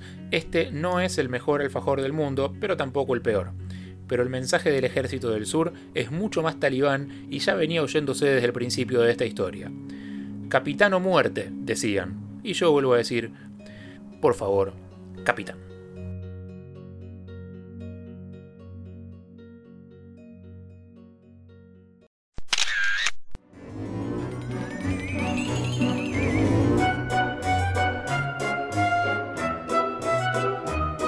Le llamamos crónica introspectiva a los ensayos personales en donde el autor se mete muy al fondo de su propia vida. En este caso, Gabriela Menichetti nos cuenta las peripecias de las personas con algún trastorno obsesivo compulsivo. El texto, que se llama Tics Modernos, es crudo, es divertido, es descarnado, y ella misma sugirió, antes de ser publicado, que las ilustraciones fueran del maestro Alberto Montt y le dimos el gusto. Para la versión del podcast, la lectura es de Vanina Slatiner y no deberían perderse este texto. Las olas se desarman en la orilla. La gente que está al sol desde la mañana ya se hartó y comienza a irse. El mar está limpio, tranquilo, y con un viento suave que se siente como si alguien te pusiera el pelo detrás de la oreja. Respiro hondo, me inclino hacia atrás, estiro mis piernas y le pego con el dedo meñique a la base del ventilador, porque yo no estoy en el mar. Es domingo, Hace 40 grados. Me transpiran los rollos de la panza y estoy en bombacha en mi departamento en Córdoba, mientras escucho el taladro de un vecino. Porque mis viejos me invitaron al Caribe y no pude ir, porque mi agorafobia no me dio permiso. Recuerdo tener ocho años y haber ido al río con mi familia. El agua estaba baja y tranquila y la atravesaban unos pilotes de cemento por donde cruzábamos todo el tiempo. Iba caminando justo por la mitad cuando abrieron las compuertas del dique y el agua empezó a pasar con fuerza entre ellos. Miré para todos lados. Los adultos se veían lejos e incluso si hubiera podido ver sus caras no hubiera notado preocupación, porque en realidad no pasaba nada y todo iba a estar bien. Pero yo sentía que estaba haciendo equilibrio sobre las cataratas del Niágara. Las dos orillas estaban lejos, era tarde para volver, pero faltaba mucho para llegar a destino. Sentía que me iba a caer y golpear la cabeza, que la corriente me iba a llevar y me iba a morir. O peor aún, que no me iba a morir y todos iban a ver lo que acababa de pasar. La única solución era que viniera una de esas pinzas que sacan peluches de las máquinas, pero que funcionara en serio y me sacara de ahí. No sabía qué hacer y hoy, a los treinta y un años, sigo sin saberlo. Solo sé que esa sensación de ser la única persona consciente de que algo terrible va a pasar me acompañó toda mi vida y me acompaña ahora, que tengo que ir al oftalmólogo a una cuadra de mi casa porque no veo, y lo postergo desde hace años, porque siento que queda lejos. Esta no es una historia sobre cómo algo se rompió y me convertí en lo que soy, como el superhéroe que lo es porque asesinaron a sus padres. Pero entonces, ¿cuál fue el hecho traumático que hizo que a veces no me anime a hacer las compras? ¿Qué tragedia viví en mi infancia que ahora cuando pienso algo feo necesito golpearme veinte veces la frente con la uña hasta que a veces sangra? ¿Qué parte de una infancia sin hambre, sin frío y con una familia sana y unida me convirtió en alguien que piensa que si no desenchufa todo al irse de su casa se va a incendiar. Tengo ansiedad, trastorno obsesivo compulsivo y agorafobia. Mucho antes de tener un diagnóstico que le pusiera un nombre a este revuelto de miedos, manías y angustias, yo ya sufría por ir al jardín de infantes a comer pasta dental con estrellitas y dormir siesta, algo que ahora suena como un excelente plan de sábado a la tarde. En primaria me llevaron una psicóloga que dijo que eso era normal y que ya iba a pasar. No pasó. Yo llevaba tres cosas a la escuela. Una cantimplora, un pañuelo de mi viejo y dos colitas tan tirantes que sospecho que cambiaron mis rasgos para siempre. La cantimplora porque tenía miedo de que se me secara la garganta y ahogarme. El pañuelo porque tenía miedo de que se me tapara la nariz y me muera asfixiada. Y las dos colitas porque Ajustarnos el pelo hasta dejarnos la frente brillante es la principal técnica antiestrés que tienen las madres. Aún recuerdo la textura del plástico transparente con puntitos, la tapa que a veces giraba en falso y el olor a humedad que tenía la cantimplora. Al terminar el día no la había abierto más de una vez. A veces sacaba del bolsillo el pañuelo prolijamente doblado y lo abría como si estuviera sacudiendo un mantel mientras veía a un compañerito limpiarse con uno bordado cuatro veces más chico que el mío. Llegaba el viernes y esta sábana de dos plazas que le robaba a mi viejo solo tenía un moco duro que crujía al abrirlo para ponerlo a lavar. Nadie entendía por qué yo llevaba ese pequeño equipo de supervivencia a la escuela. Solo yo sabía, y si llegaba y me daba cuenta de que me faltaba, sentía un terror y una angustia que terminaba siempre en dolor de panza y en la directora llamando a mi vieja para que los trajera o me llevara a casa. Esto hizo que un compañero me apodara señorita Dolores y que diez años después la que era mi maestra preferida al cruzarnos en una despensa le preguntara a mi madre ¿Sigue siendo tan boludita? Me gustaría cruzarme la hora y decirle ¿Sabes qué? Estoy peor. Por suerte después de la infancia todo se pone más simple y viene la fácil tarea de transitar la adolescencia. Esta etapa, en vez de traerme granos y tetas, me descontroló lo que al tiempo me diagnosticaron como trastorno obsesivo compulsivo. Siempre tuve tics nerviosos y algunas manías como pestañear mucho más de lo normal, poner las manos frente a mi cara para no ver las puntas de la mesa del televisor, o necesitar que si me tocaban un lado de la cara tocaran también el otro. La mayoría de estos impulsos venían con la idea de que no hacerlo generaría una tragedia, me daba cuenta de que no era racional, pero no me podía arriesgar. Empecé a revisar que las perillas de las hornallas estuvieran perfectamente verticales y los interruptores de luz bien apretados. Me empezó a molestar que chocaran algunos materiales. Si, por ejemplo, apoyaba fuerte un tenedor en la mesa, después pasaba la mano y revisaba bajo todas las camas de mi casa, adentro de todos los placares, detrás de todas las cortinas. Era tan agotador física y mentalmente que llegué a ver televisor con un espejo en la mano para poder revisar la zona sin tener que levantarme. No pensaba que hubiera alguien, simplemente necesitaba hacerlo y reprimirlo. Se sentía como que te pique muchísimo el cuerpo y no te dejen rascarte.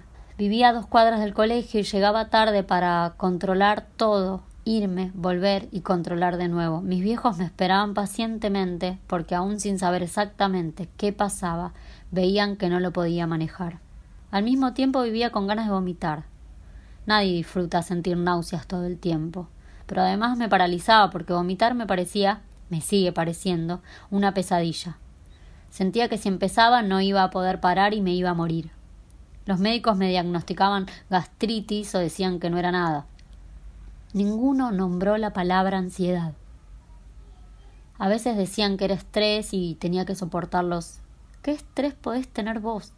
Mientras tanto lloraba en silencio de noche, porque me quería levantar a revisar todo, pero estaba puesta la alarma de la casa, y si me metía a algunas habitaciones, despertaba todo el barrio. Empecé a obsesionarme con los vencimientos y temerle a las comidas, El miedo a vomitar empezó a controlar mi vida. No desayunaba para animarme a ir al colegio y solo comía algo en el último recreo porque faltaba poco para irme. A media mañana veía a mis compañeros tomar chocolatada y comer facturas y no veía la hora de llegar a casa y callar el estómago. Sin embargo, este desastre que tenía dentro estaba contenido. No se notaba ni me impedía llevar una vida de adolescente normal que consistía principalmente en caminar o dar vueltas en bicicleta por el centro del pueblo mirando chicos. Amaba salir, quería estar todo el día en la calle o ir al boliche con mis amigas. Me ponía una pollera con volados color camel y una remera con un solo hombro, y mis viejos me tenían que poner en penitencia un mes porque volvía cada vez más tarde. Cuando pasaba esto le mandaba cartas a una amiga de Corrientes y las terminaba con desde la Bastilla, Gaby. Como si fuera una tragedia no ir a encorvarme al boliche con mi metro ochenta mientras las otras chicas bailaban. Cambié la cantimplora por otras formas de control que sentía me ayudaban. No tomaba alcohol para no vomitar y casi no comía antes de salir a bailar. Pero de a poco empecé a cortar los tiempos que aguantaba afuera. Odiaba juntarme con mis amigas a las diez de la noche e ir al boliche recién a las tres de la mañana pero no por aburrimiento. Sentía que no podía aguantar tantas horas sin sentirme mal. Una vez que estaba en el lugar, acortaba el tiempo yendo al baño a charlar con la mujer que daba el papel higiénico y chicles, y salía rogando que ya fueran las diez de la mañana. Al principio de mi adolescencia estos episodios de no aguantar estar mucho en un lugar eran esporádicos. Pero con la edad las cosas fueron empeorando hasta que una noche, yendo en un taxi a un boliche en otra ciudad, pensé Ojalá choquemos. No deseaba mi muerte ni la de nadie. Pero no podía más. Faltaban muchas horas de estar lejos de mi casa. Tenía miedo de vomitar. Quería que todo se detuviera. Sentía que se me aflojaban las extremidades, que todo daba vueltas y que mi cuello ya no podía sostener la cabeza. Quería chocar y despertarme en un lugar seguro. Y otra vez, como en el río, solo yo veía que me estaba por llevar el agua y me iba a reventar la cabeza contra una piedra. Yo ni sabía lo que era la ansiedad. No conocía gente con depresión, nadie hablaba de salud mental y nunca se me ocurrió googlear si lo que me pasaba tenía nombre, porque solo usaba internet para ponerme nicks de Messenger, que creía que transmitían profundidad y rebeldía. Pero sentía que algo andaba mal. Así que hablé con mi vieja y empecé terapia. La primera psicóloga a la que fui solo quería hablar sobre si me gustaba alguien como cuando un nene pide jugo y veinte adultos se inclinan encima suyo y le preguntan si tiene novia? En la siguiente sesión le dije siento que ya estoy curada y no fui más. La segunda psicóloga sí prefería trabajar antes que dormir la siesta y le puso nombre a lo que me pasaba. Me habló del TOC y de la ansiedad generalizada. Me dio herramientas para enfrentar situaciones que me estresaban y me derivó a un psiquiatra. Con su ayuda y muchísimo esfuerzo terminé el colegio y hasta pude ir de viaje egresados. Fui medicada hasta las pestañas y al tercer día casi me mandan de vuelta a mi pueblo porque no había comido nada y sobrevivía con gaseosas. Pero resistí. Me caí al piso de la nada. Estaba muy por debajo de un peso sano y estaba tan boleada que en un cuatriciclo confundí frenar con acelerar, choqué y me di vuelta.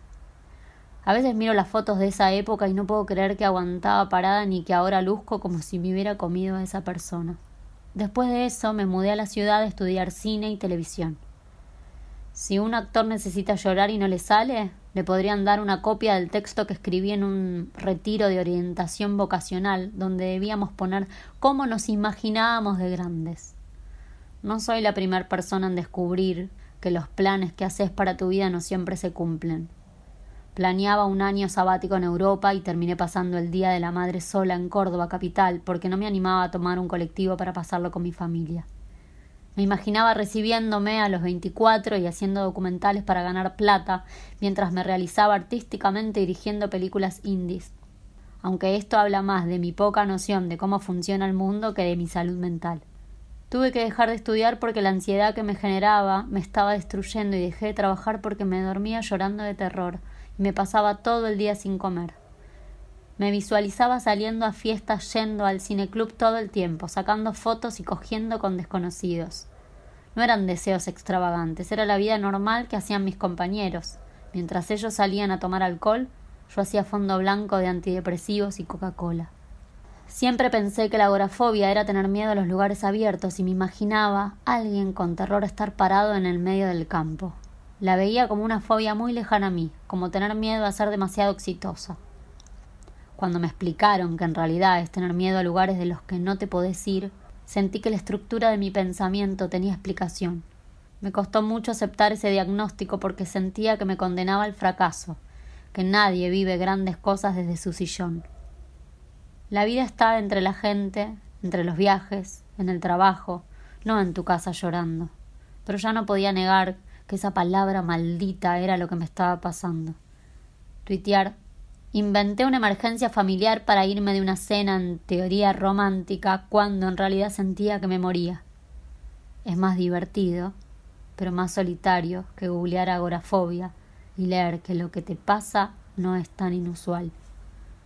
En la escuela primaria mi día era más llevadero. Si sabía que mi vieja me iba a sacar de clases más temprano, sentir el golpe de sus pulseras en el pasillo me hacía sentir segura.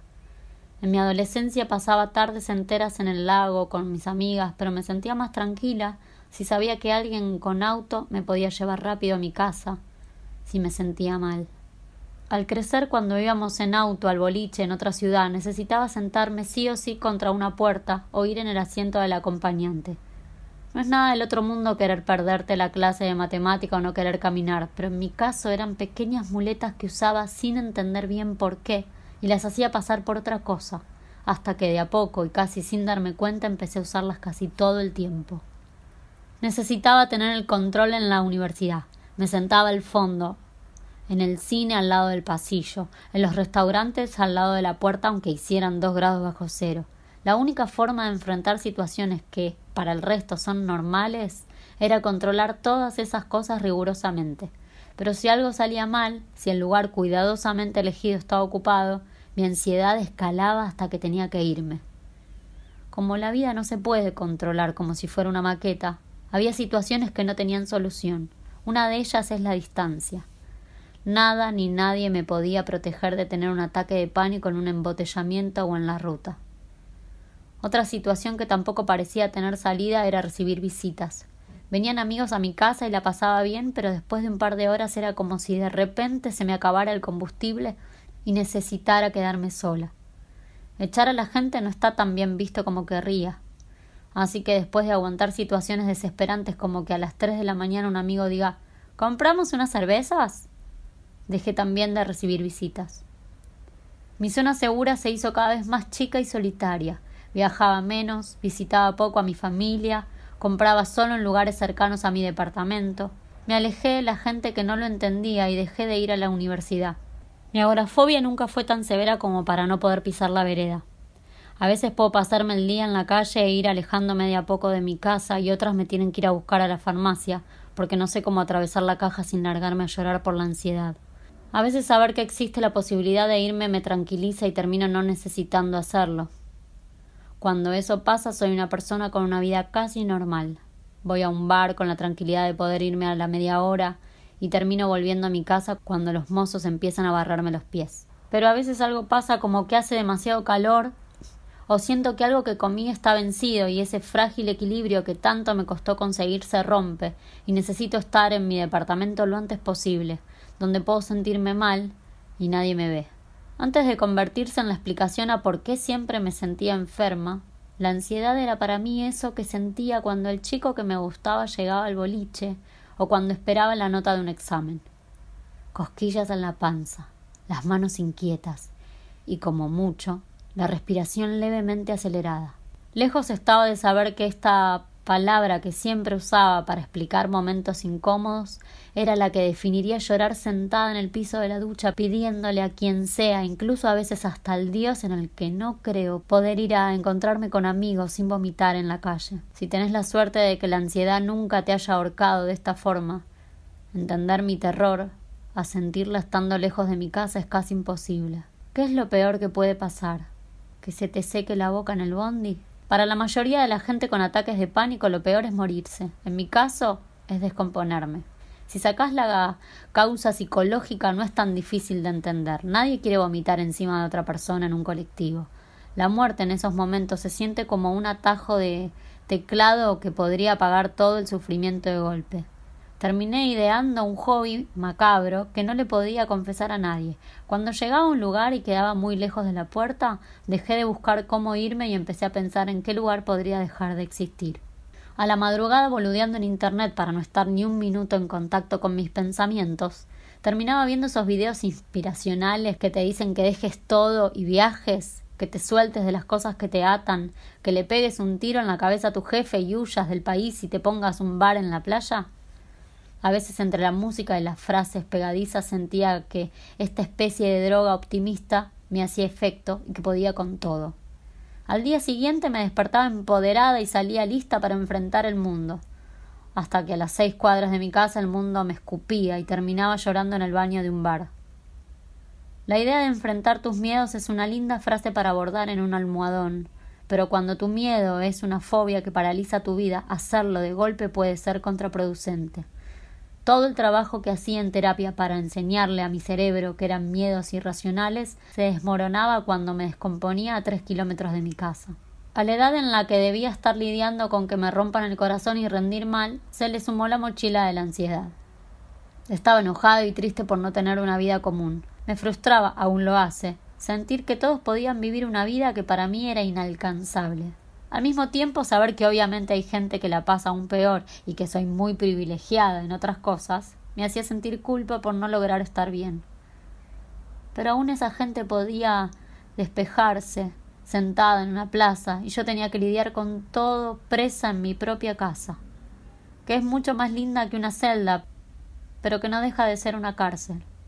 Todo el tiempo me decían que los veinte eran la mejor edad y me asfixiaba pensar si ahora la estoy pasando así. ¿Qué me espera a los treinta? Esta sensación de que se me pasaba la vida y no lograba ser normal le dio la bienvenida a algo nuevo, la depresión.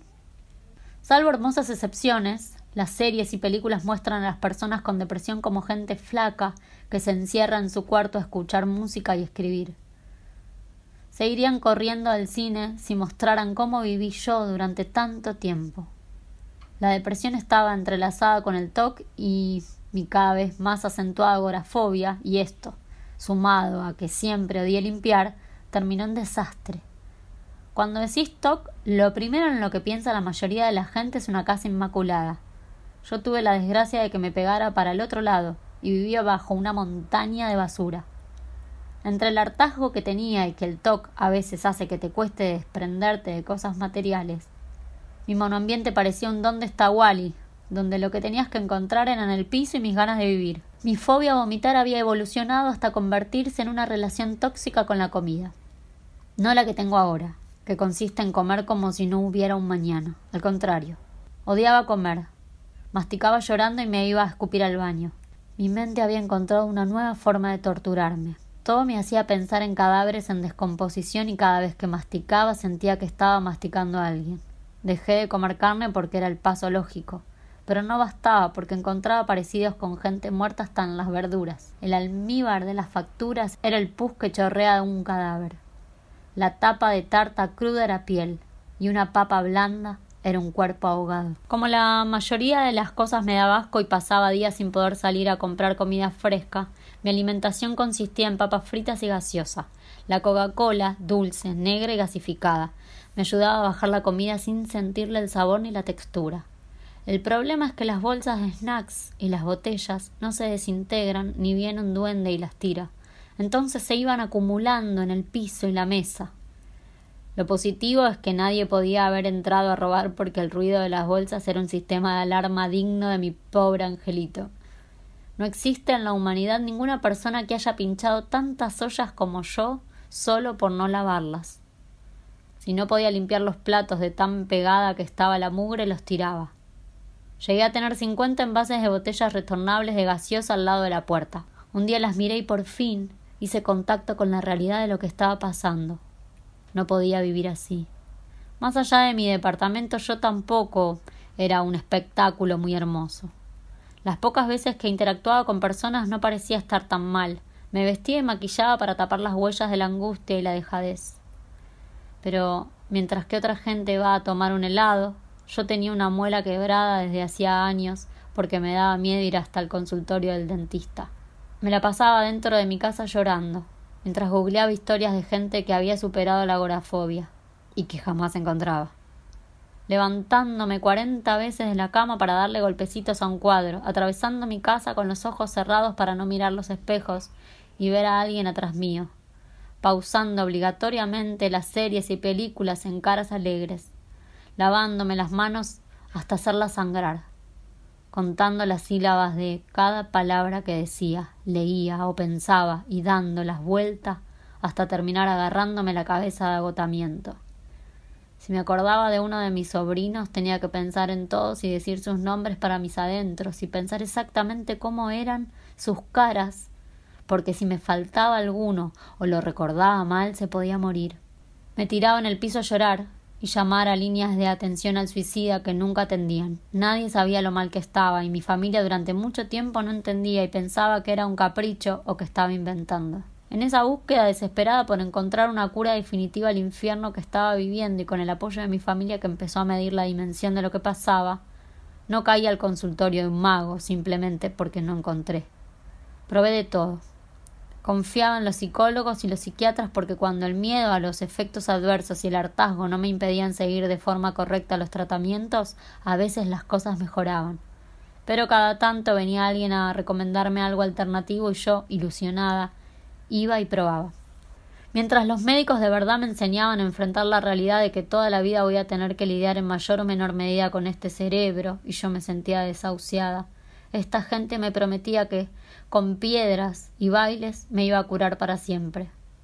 Y yo soy escéptica, pero la desesperación te pone ciego.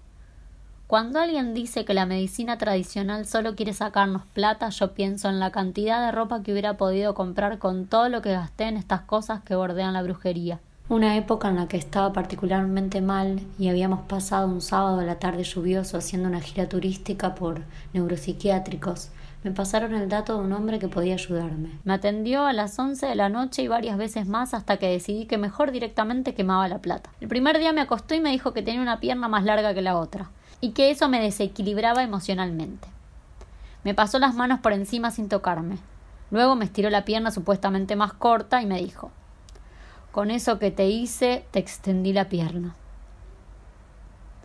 Creo que el único motivo por el que no me reía carcajada fue por la amargura de haber gastado mil pesos en eso. Después de pasar por otros profesionales de la salud que hicieron cosas como inyectarme las encías y el cráneo, sin mostrarme antes la jeringa ni decirme que me estaban poniendo, o hablar con espíritus que estaban parados detrás mío y le revelaban cosas sobre mi pasado. Volví corriendo a la terapia nuestra de cada día. Tengo un montón de privilegios, gente que amo y me ama, ayuda económica que hizo que pueda trabajar dibujando desde mi casa en vez de haberme matado de desesperación y un psicólogo al que voy hace algunos años y me cambió la vida. Desde afuera puede parecer que aceptar que no hay una cura definitiva equivale a bajar los brazos, pero la idea de que una recaída no es el fin del mundo a mí me mantiene viva. La primera vez que sentí que salía de la depresión y podía tener una existencia relativamente normal, ir a recitales, a bares con amigos y al cine, me di cuenta de que nunca había pensado a futuro y de repente no sabía qué iba a hacer con mi vida. No tenía una carrera, no sabía a qué quería dedicarme, mi salud estaba destruida y había subido 35 kilos por culpa de los antidepresivos, el desorden hormonal, la vida sedentaria y los sanguchitos. Y pensar en el futuro incluía algo que tenía relegado cuando mi prioridad era revisar las instalaciones eléctricas de todo mi departamento. Volver a coger.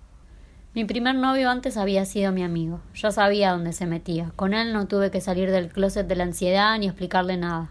Pero luego, cuando decidí que tenía ganas de estar con alguien de nuevo, no sabía cómo hacer. Lo único claro era que tenía que conocerlo por internet. Pero después, suponiendo que enfrentara mi miedo a salir y los complejos con mi cuerpo, ¿cómo le explicaba a esta pobre víctima que a veces me despierto gritando? Que si me pegas un chirlo en la cola tenés que pegarme en la otra nalga o me molesta que no sé si alguna vez voy a poder subirme un avión, que si vamos al cine tenemos que sentarnos cerca del pasillo, que la agorafobia es como un elástico que está unido a mi cuerpo y que a veces me deja viajar dos mil kilómetros, pero a veces estoy en la farmacia a una cuadra de mi casa y empieza a tirar y me dice que ya está y debo volver. ¿Qué aplicación de citas tiene una sección para advertir todo eso? Suponiendo que estoy bien y aún no se nota lo difícil que es todo estando conmigo, ¿hasta cuándo es justo ocultárselo? ¿Desde cuándo empieza a contar como una estafa? Mientras las otras chicas tenían preocupaciones súper válidas como ¿y si no se le para? ¿Y si no pegamos onda? ¿Y si uso jotas en la ciudad? Yo pensaba todo el tiempo. ¿Y si tengo un ataque de pánico en el cine? ¿Y si me cocina y no revisa los vencimientos? ¿Y si me cago encima en la cena? Empecé a conocer gente en las redes sociales y en una aplicación de citas. A veces me juntaba con alguien, estaba todo bien. A veces a las dos de la mañana, en pleno invierno, lo echaba de mi casa porque no aguantaba más y quedaba como una princesa de hielo que simplemente no estaba tan interesada. Cuando me quedaba sola aprovechaba para comer todo lo que no había comido frente suyo porque tenía miedo de vomitarle la boca así que me echaba llena como un sapo a ver televisión, en vez de pasar por la incómoda situación de despertarlo al día siguiente con los rugidos de mi estómago vacío. Ahora ese baile infernal de mantener distancia para no tener que explicar que no soy la mujer relajada que recorre el mundo probando comidas exóticas terminó, porque estoy de novia desde hace dos años. Él sabía desde antes que mi cerebro tiene quinientas pestañas abiertas sin que me diera cuenta fue haciendo cosas para que yo me animara a verlo, a comer frente a él, a dormir juntos. La primera vez que pude ir a su casa pensé no puedo creer que exista estar así de feliz. Supo lo que yo necesitaba para hacer que las cosas funcionen cuando ni yo lo sabía. Al principio comíamos sentados en la vereda porque si me sentía mal podía irme sin sentir que luchaba de mi casa. Salir a pasear consistía en dar vueltas a la manzana y merendábamos siempre en un bar lleno de viejos porque quedaba cerca. Me hizo recordar que detrás de mi diagnóstico se ve mi personalidad, mis intereses, mi sentido del humor, pero también que esas dificultades me atravesaron y ayudaron a formar quién soy, y eso no está mal. Nunca dudo de nuestra relación, pero ahora me persiguen un montón de miedos que antes no tenía. Me da miedo no mejorar y no poder viajar juntos, me tortura no poder ver a sus padres tan seguido, me aterra que le pase algo y no ser lo suficientemente fuerte para hacerlo sentir seguro por una vez. Me atormentan esas cosas porque también son miedos sobre mí. ¿Podré ver más seguido a mis sobrinos? ¿Tendré fuerzas para enfrentar una pérdida importante si lloro hasta con publicidades? Al momento de escribir esto, Estoy bien. Mi novio cocina, mi gata duerme al lado mío, suena música que me gusta, mi departamento está impecable y cuidadosamente decorado, ya no hay botellas en el piso. A nivel más amplio, la semana pasada no pisé la vereda ni una vez. Me tortura el dolor de panza crónico, que supongo tiene origen nervioso. Me alegra, pero también me agota que toda la gente que conozco esté planeando viajes mientras yo no puedo irme de vacaciones ni a Chascomús. Incluso ahora que mi toque está bastante bajo control, si en cualquier momento me preguntan si tengo algún tic nervioso, estoy haciendo por lo menos cinco. Escribo esto parando cada rato para tocarme cada una de mis uñas, pasando un hilo imaginario entre las cosas, apretando las articulaciones de codos y rodillas y haciendo un ruido imperceptible con la garganta. Sé que la paso mucho peor que alguna gente, pero también la paso mucho mejor que otra.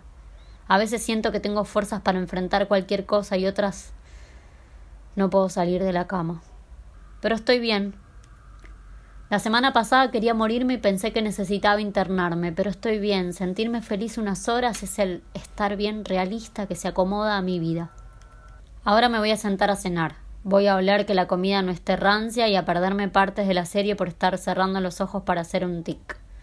Voy a revisar que ningún cable de mi casa quede colgando así mi gata no se ahorca y después voy a acostarme y voy a dejar un vaso de agua en la mesa de luz, como la cantimplora que llevaba a la escuela. Probablemente ni lo toque, porque no me voy a ahogar, pero siempre voy a estar preparada.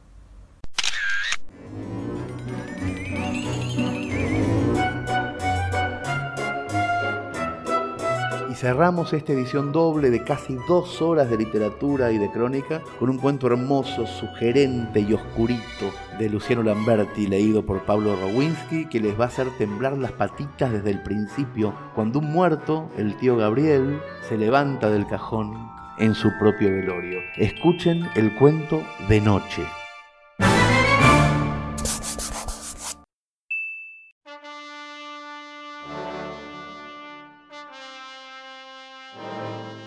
El tío Gabriel murió un 20 de junio Todavía me acuerdo porque era un día muy frío y en la calle nuestro aliento formaba nubecitas, como si estuviéramos fumando, y resucitó al día siguiente, poco antes de que entraran los empleados a soldar la tapa del cajón.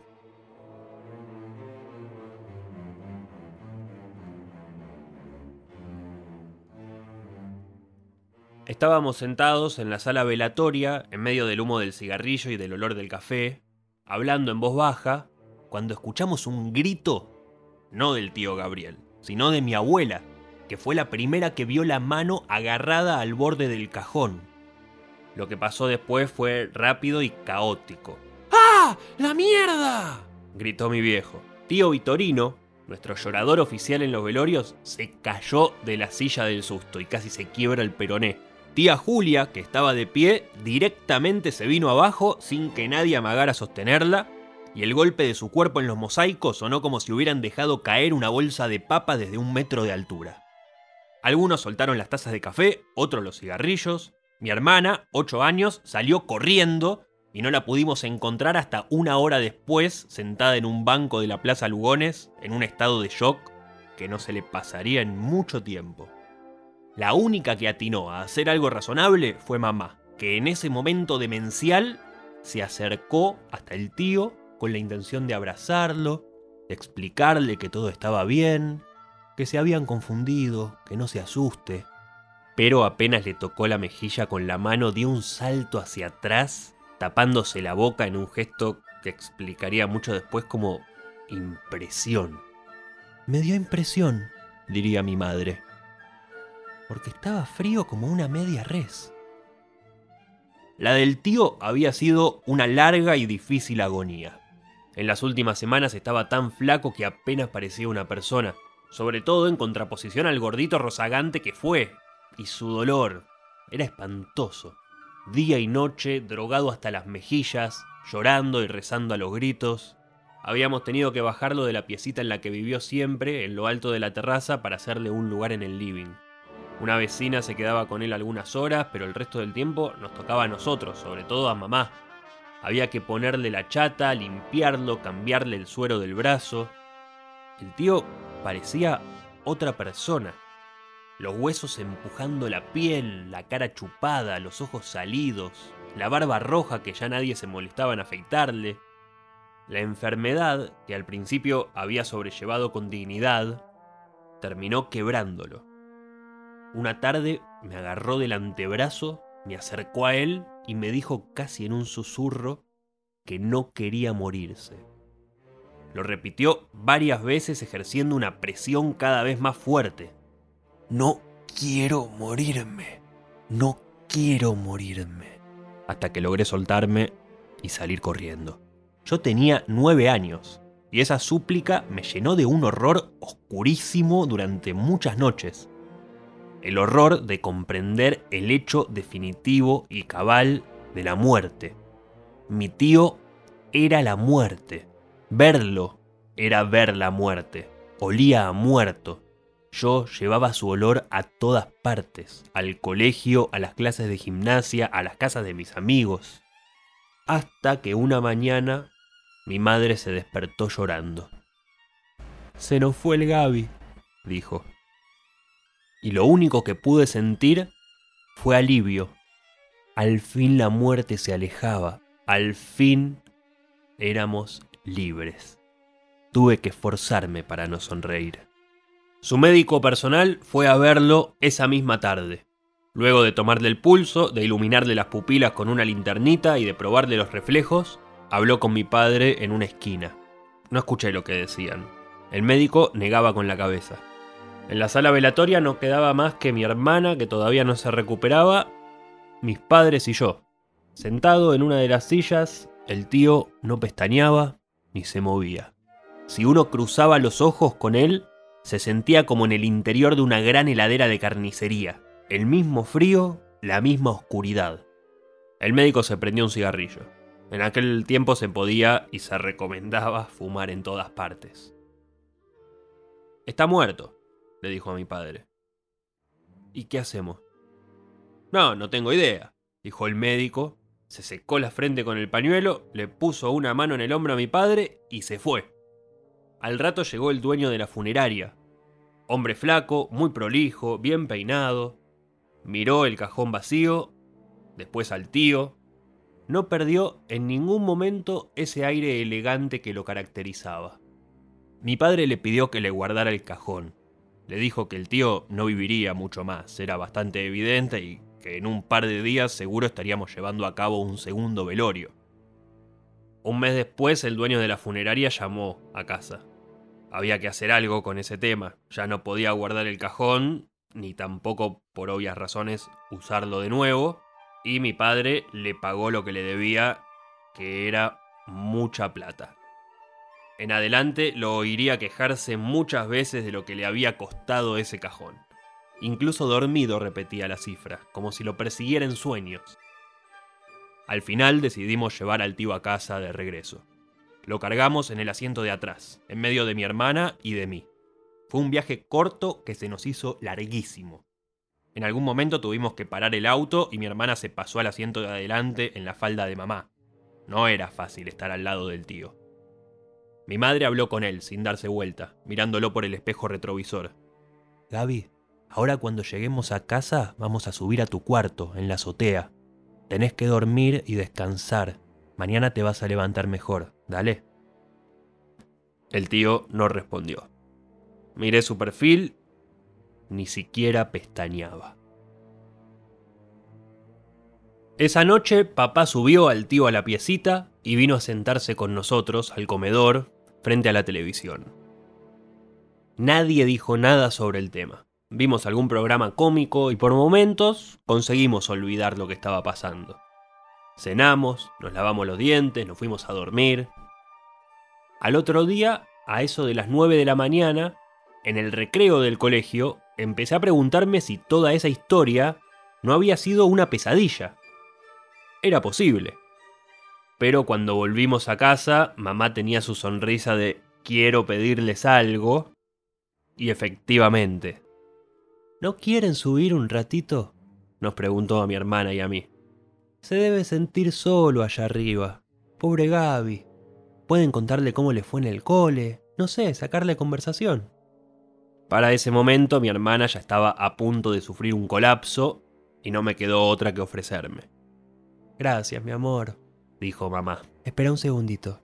Me dio un café con leche y un paquete de galletitas de agua para ver si se llevaba algo a la boca, Subí la escalera con la taza y el paquete en las manos, esa escalera que antes me había parecido siempre una invitación a la aventura, y toqué la puerta.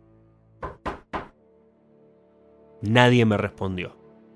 Abrí y vi al tío sentado en la cama. Era la persona más triste del mundo. Dejé el café y las galletitas en una mesa que él usaba de escritorio, me quedé parado a una buena distancia no se movió, no me miró. Gaby, ¿cómo es estar muerto? le pregunté. Pero como no dio la impresión de contestar, di la vuelta y bajé a casa. En vida, mi tío era lo que se conoce como un solterón. Solía invitarme a su piecita para escuchar tangos, sobre todo de Julio de Caro y Gardel, y siempre me daba consejos del todo impracticables para acercarme a las chicas. Después de la cena que comía con nosotros, frente al televisor, a veces solía salir. Sospecho que llevaba mujeres a su piecita, que las debió haber pasado en silencio por el patio de la parra, y las despachaba al amanecer antes de que mi padre, que no toleraba sus costumbres y varitas, se despertara para ir al trabajo. Un par de veces lo vi vestido para salir, peinado con gomina, rociado con tanta colonia que era difícil respirar a su lado, zapatos de charol relucientes, un cigarrillo entre los labios, y una mirada de cazador a punto de emprender un safari por las entrañas de algún deplorable boliche bailable de la zona. Esas noches cantaba tango a los gritos y al pasar por el living se despedía siempre de la misma forma. ¡Que les garúe finito! Decía dejando una estela de colonia a su alrededor. Una de esas mujeres fue a verlo una tarde, cuando el tío regresó de entre los muertos. Era hermosa, morocha, alta, una bailarina. Mamá la recibió en el comedor y le dijo que no valía la pena, que el tío no hablaba, que no respiraba, que estaba, al fin de cuentas, muerto. a ella no pareció importarle. No quiso que la acompañaran, subió sola la escalera, estuvo cinco minutos allá arriba y bajó pálida como un hueso. Se fue sin despedirse de nadie. No sé cuánto duró allá arriba. Supongo que casi un mes. Mamá fue la que más se resistió. Siguió subiendo durante mucho tiempo, sentándose a su lado, hablándole, le contaba cosas, lo tomaba de la mano, aunque le diera impresión que estuviera tan fría. Después, un día cualquiera, dejó de ir. Ni siquiera le subía comida o iba a limpiar la pieza. Poco a poco nos fuimos olvidando de la presencia del tío allá arriba. Y hubiéramos seguido así de no ser por el olor. Se sabe de locos que duermen meses enteros al lado de un cadáver, pero el olor a muerto no es solo repugnante, va más allá, causa rechazo a un nivel, si se quiere, espiritual. Un día estábamos en el patio de abajo con mi padre y él levantó la cabeza. Se está empezando a descomponer, dijo. Vamos a tener que hacer algo con eso. Lo vi una vez más antes de que desapareciera. Subí los peldaños de esa escalera hasta la terraza de uno en uno, sintiéndome cada vez más descompuesto y en los últimos tuve que taparme la cara con el antebrazo. Me asomé a la ventanita de su pieza. Se movía, arrastrando los pies de un lado para el otro. No tenía nariz. Un ojo le colgaba sobre la mejilla, la lengua hinchada se le había salido de la boca, las moscas le caminaban por el cuerpo y las espantaba con un manotazo. Se volvió hacia mí y dio un salto. Cuando al final desapareció, ni mi hermana ni yo nos preguntamos por él ni quisimos enterarnos de qué le había pasado. Primero porque suponíamos que a los adultos no les hubiera gustado esa pregunta. Segundo porque de alguna forma ya sabíamos lo que había pasado. Nuestra mente infantil lo intuía y esas preguntas no tenían sentido. Una mañana, simplemente, mamá subió a la terraza con un balde cargado de agua y un trapo. Fui detrás de ella. Los muebles y la ropa que habían sido de Gabriel se aireaban al sol. Mamá pasó el piso, metió todo en bolsas, limpió los vidrios, echó desodorante de ambiente.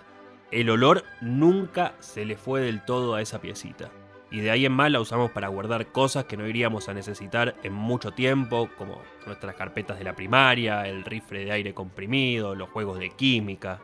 No recuerdo haber subido muchas veces a esa pieza, pero cuando lo hacía ni siquiera recordaba que alguna vez mi tío había vivido, muerto y vuelto a vivir en ella. Era nada más que una piecita sin significado. Mamá murió hace cinco años, durmiendo la siesta no se levantó del cajón. Hace unos meses papá aclaró el misterio. Yo había ido solo, sin mi mujer ni mis hijos, a visitarlo al geriátrico San Juan, y sentados en el patio le pregunté qué había sido del tío, cómo había muerto, al fin. ¿Muerto? dijo papá, y sonrió un poquito. Si ya estaba muerto. ¿Y entonces? Tu mamá andaba muy alterada, tomaba pastillas para dormir, no sé si te acordás. No, no, no me acuerdo. Las tomaba, ya muchas. Ella me lo pidió. Yo le dije que no, que no podía. Pero ella insistió tanto, me dijo tantas veces que era un cagón, que terminé haciéndolo. No tengo ninguna culpa, no podíamos vivir más así. ¿Qué hiciste, papá? ¿Te acordás que un día fueron a ver a la abuela, ustedes solo, con mamá? Sí, más o menos. Bueno, un domingo a la tardecita lo subí al auto, a la parte de atrás. Estaba desfigurado, pobre. Así que le puse una bolsa de nylon en la cabeza. Nos fuimos al campo, bien lejos. Una hora estuve viajando con él atrás, respirando con la ventanilla abierta. Y entonces me metí en uno de esos caminos de tierra, hice un buen trecho y estacioné. No se veía nada, ni una casa. Ahí lo bajé, le saqué la bolsa, le apoyé el revólver en la frente y le disparé. ¿Qué revólver? Juro que me prestó un amigo. ¿Y qué pasó? Nada. Se cayó hacia atrás, se volvió a levantar y se quedó ahí, meciéndose. ¿No murió? No, porque ya estaba muerto. Yo enloquecí, le vacié el cargador, le tiré el revólver por la cabeza. Me puse a gritar ahí, en el medio del campo, pero no podía matarlo. ¿Y qué hiciste? Me subí al auto y volví a casa. ¿Lo dejaste ahí? Lo dejé ahí. ¿Qué mierda quería que haga? Me imaginé al tío parado en el campo durante todos estos años, bajo la lluvia, bajo el sol demencial de enero, bajo las heladas que saben caer en esa zona, desintegrándose de a poco. Sí, tenés razón. Otra cosa no se podía hacer. Mi papá levantó la taza, sorbió un trago y volvió a dejarla en la mesa. Vi que la barbilla le había quedado manchada de café con leche y pensé en estirar la mano para limpiársela, pero no lo hice.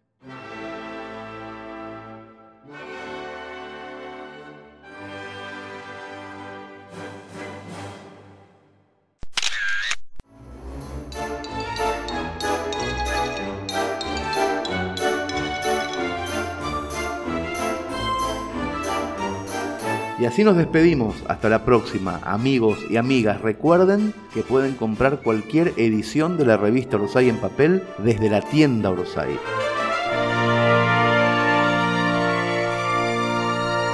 Si no lo hacen, no pasa nada. Aunque pensándolo bien, si no lo hacen, quizá un día este podcast gratuito deje de existir. No es una amenaza. Es una advertencia. Bienvenidos a Orsay.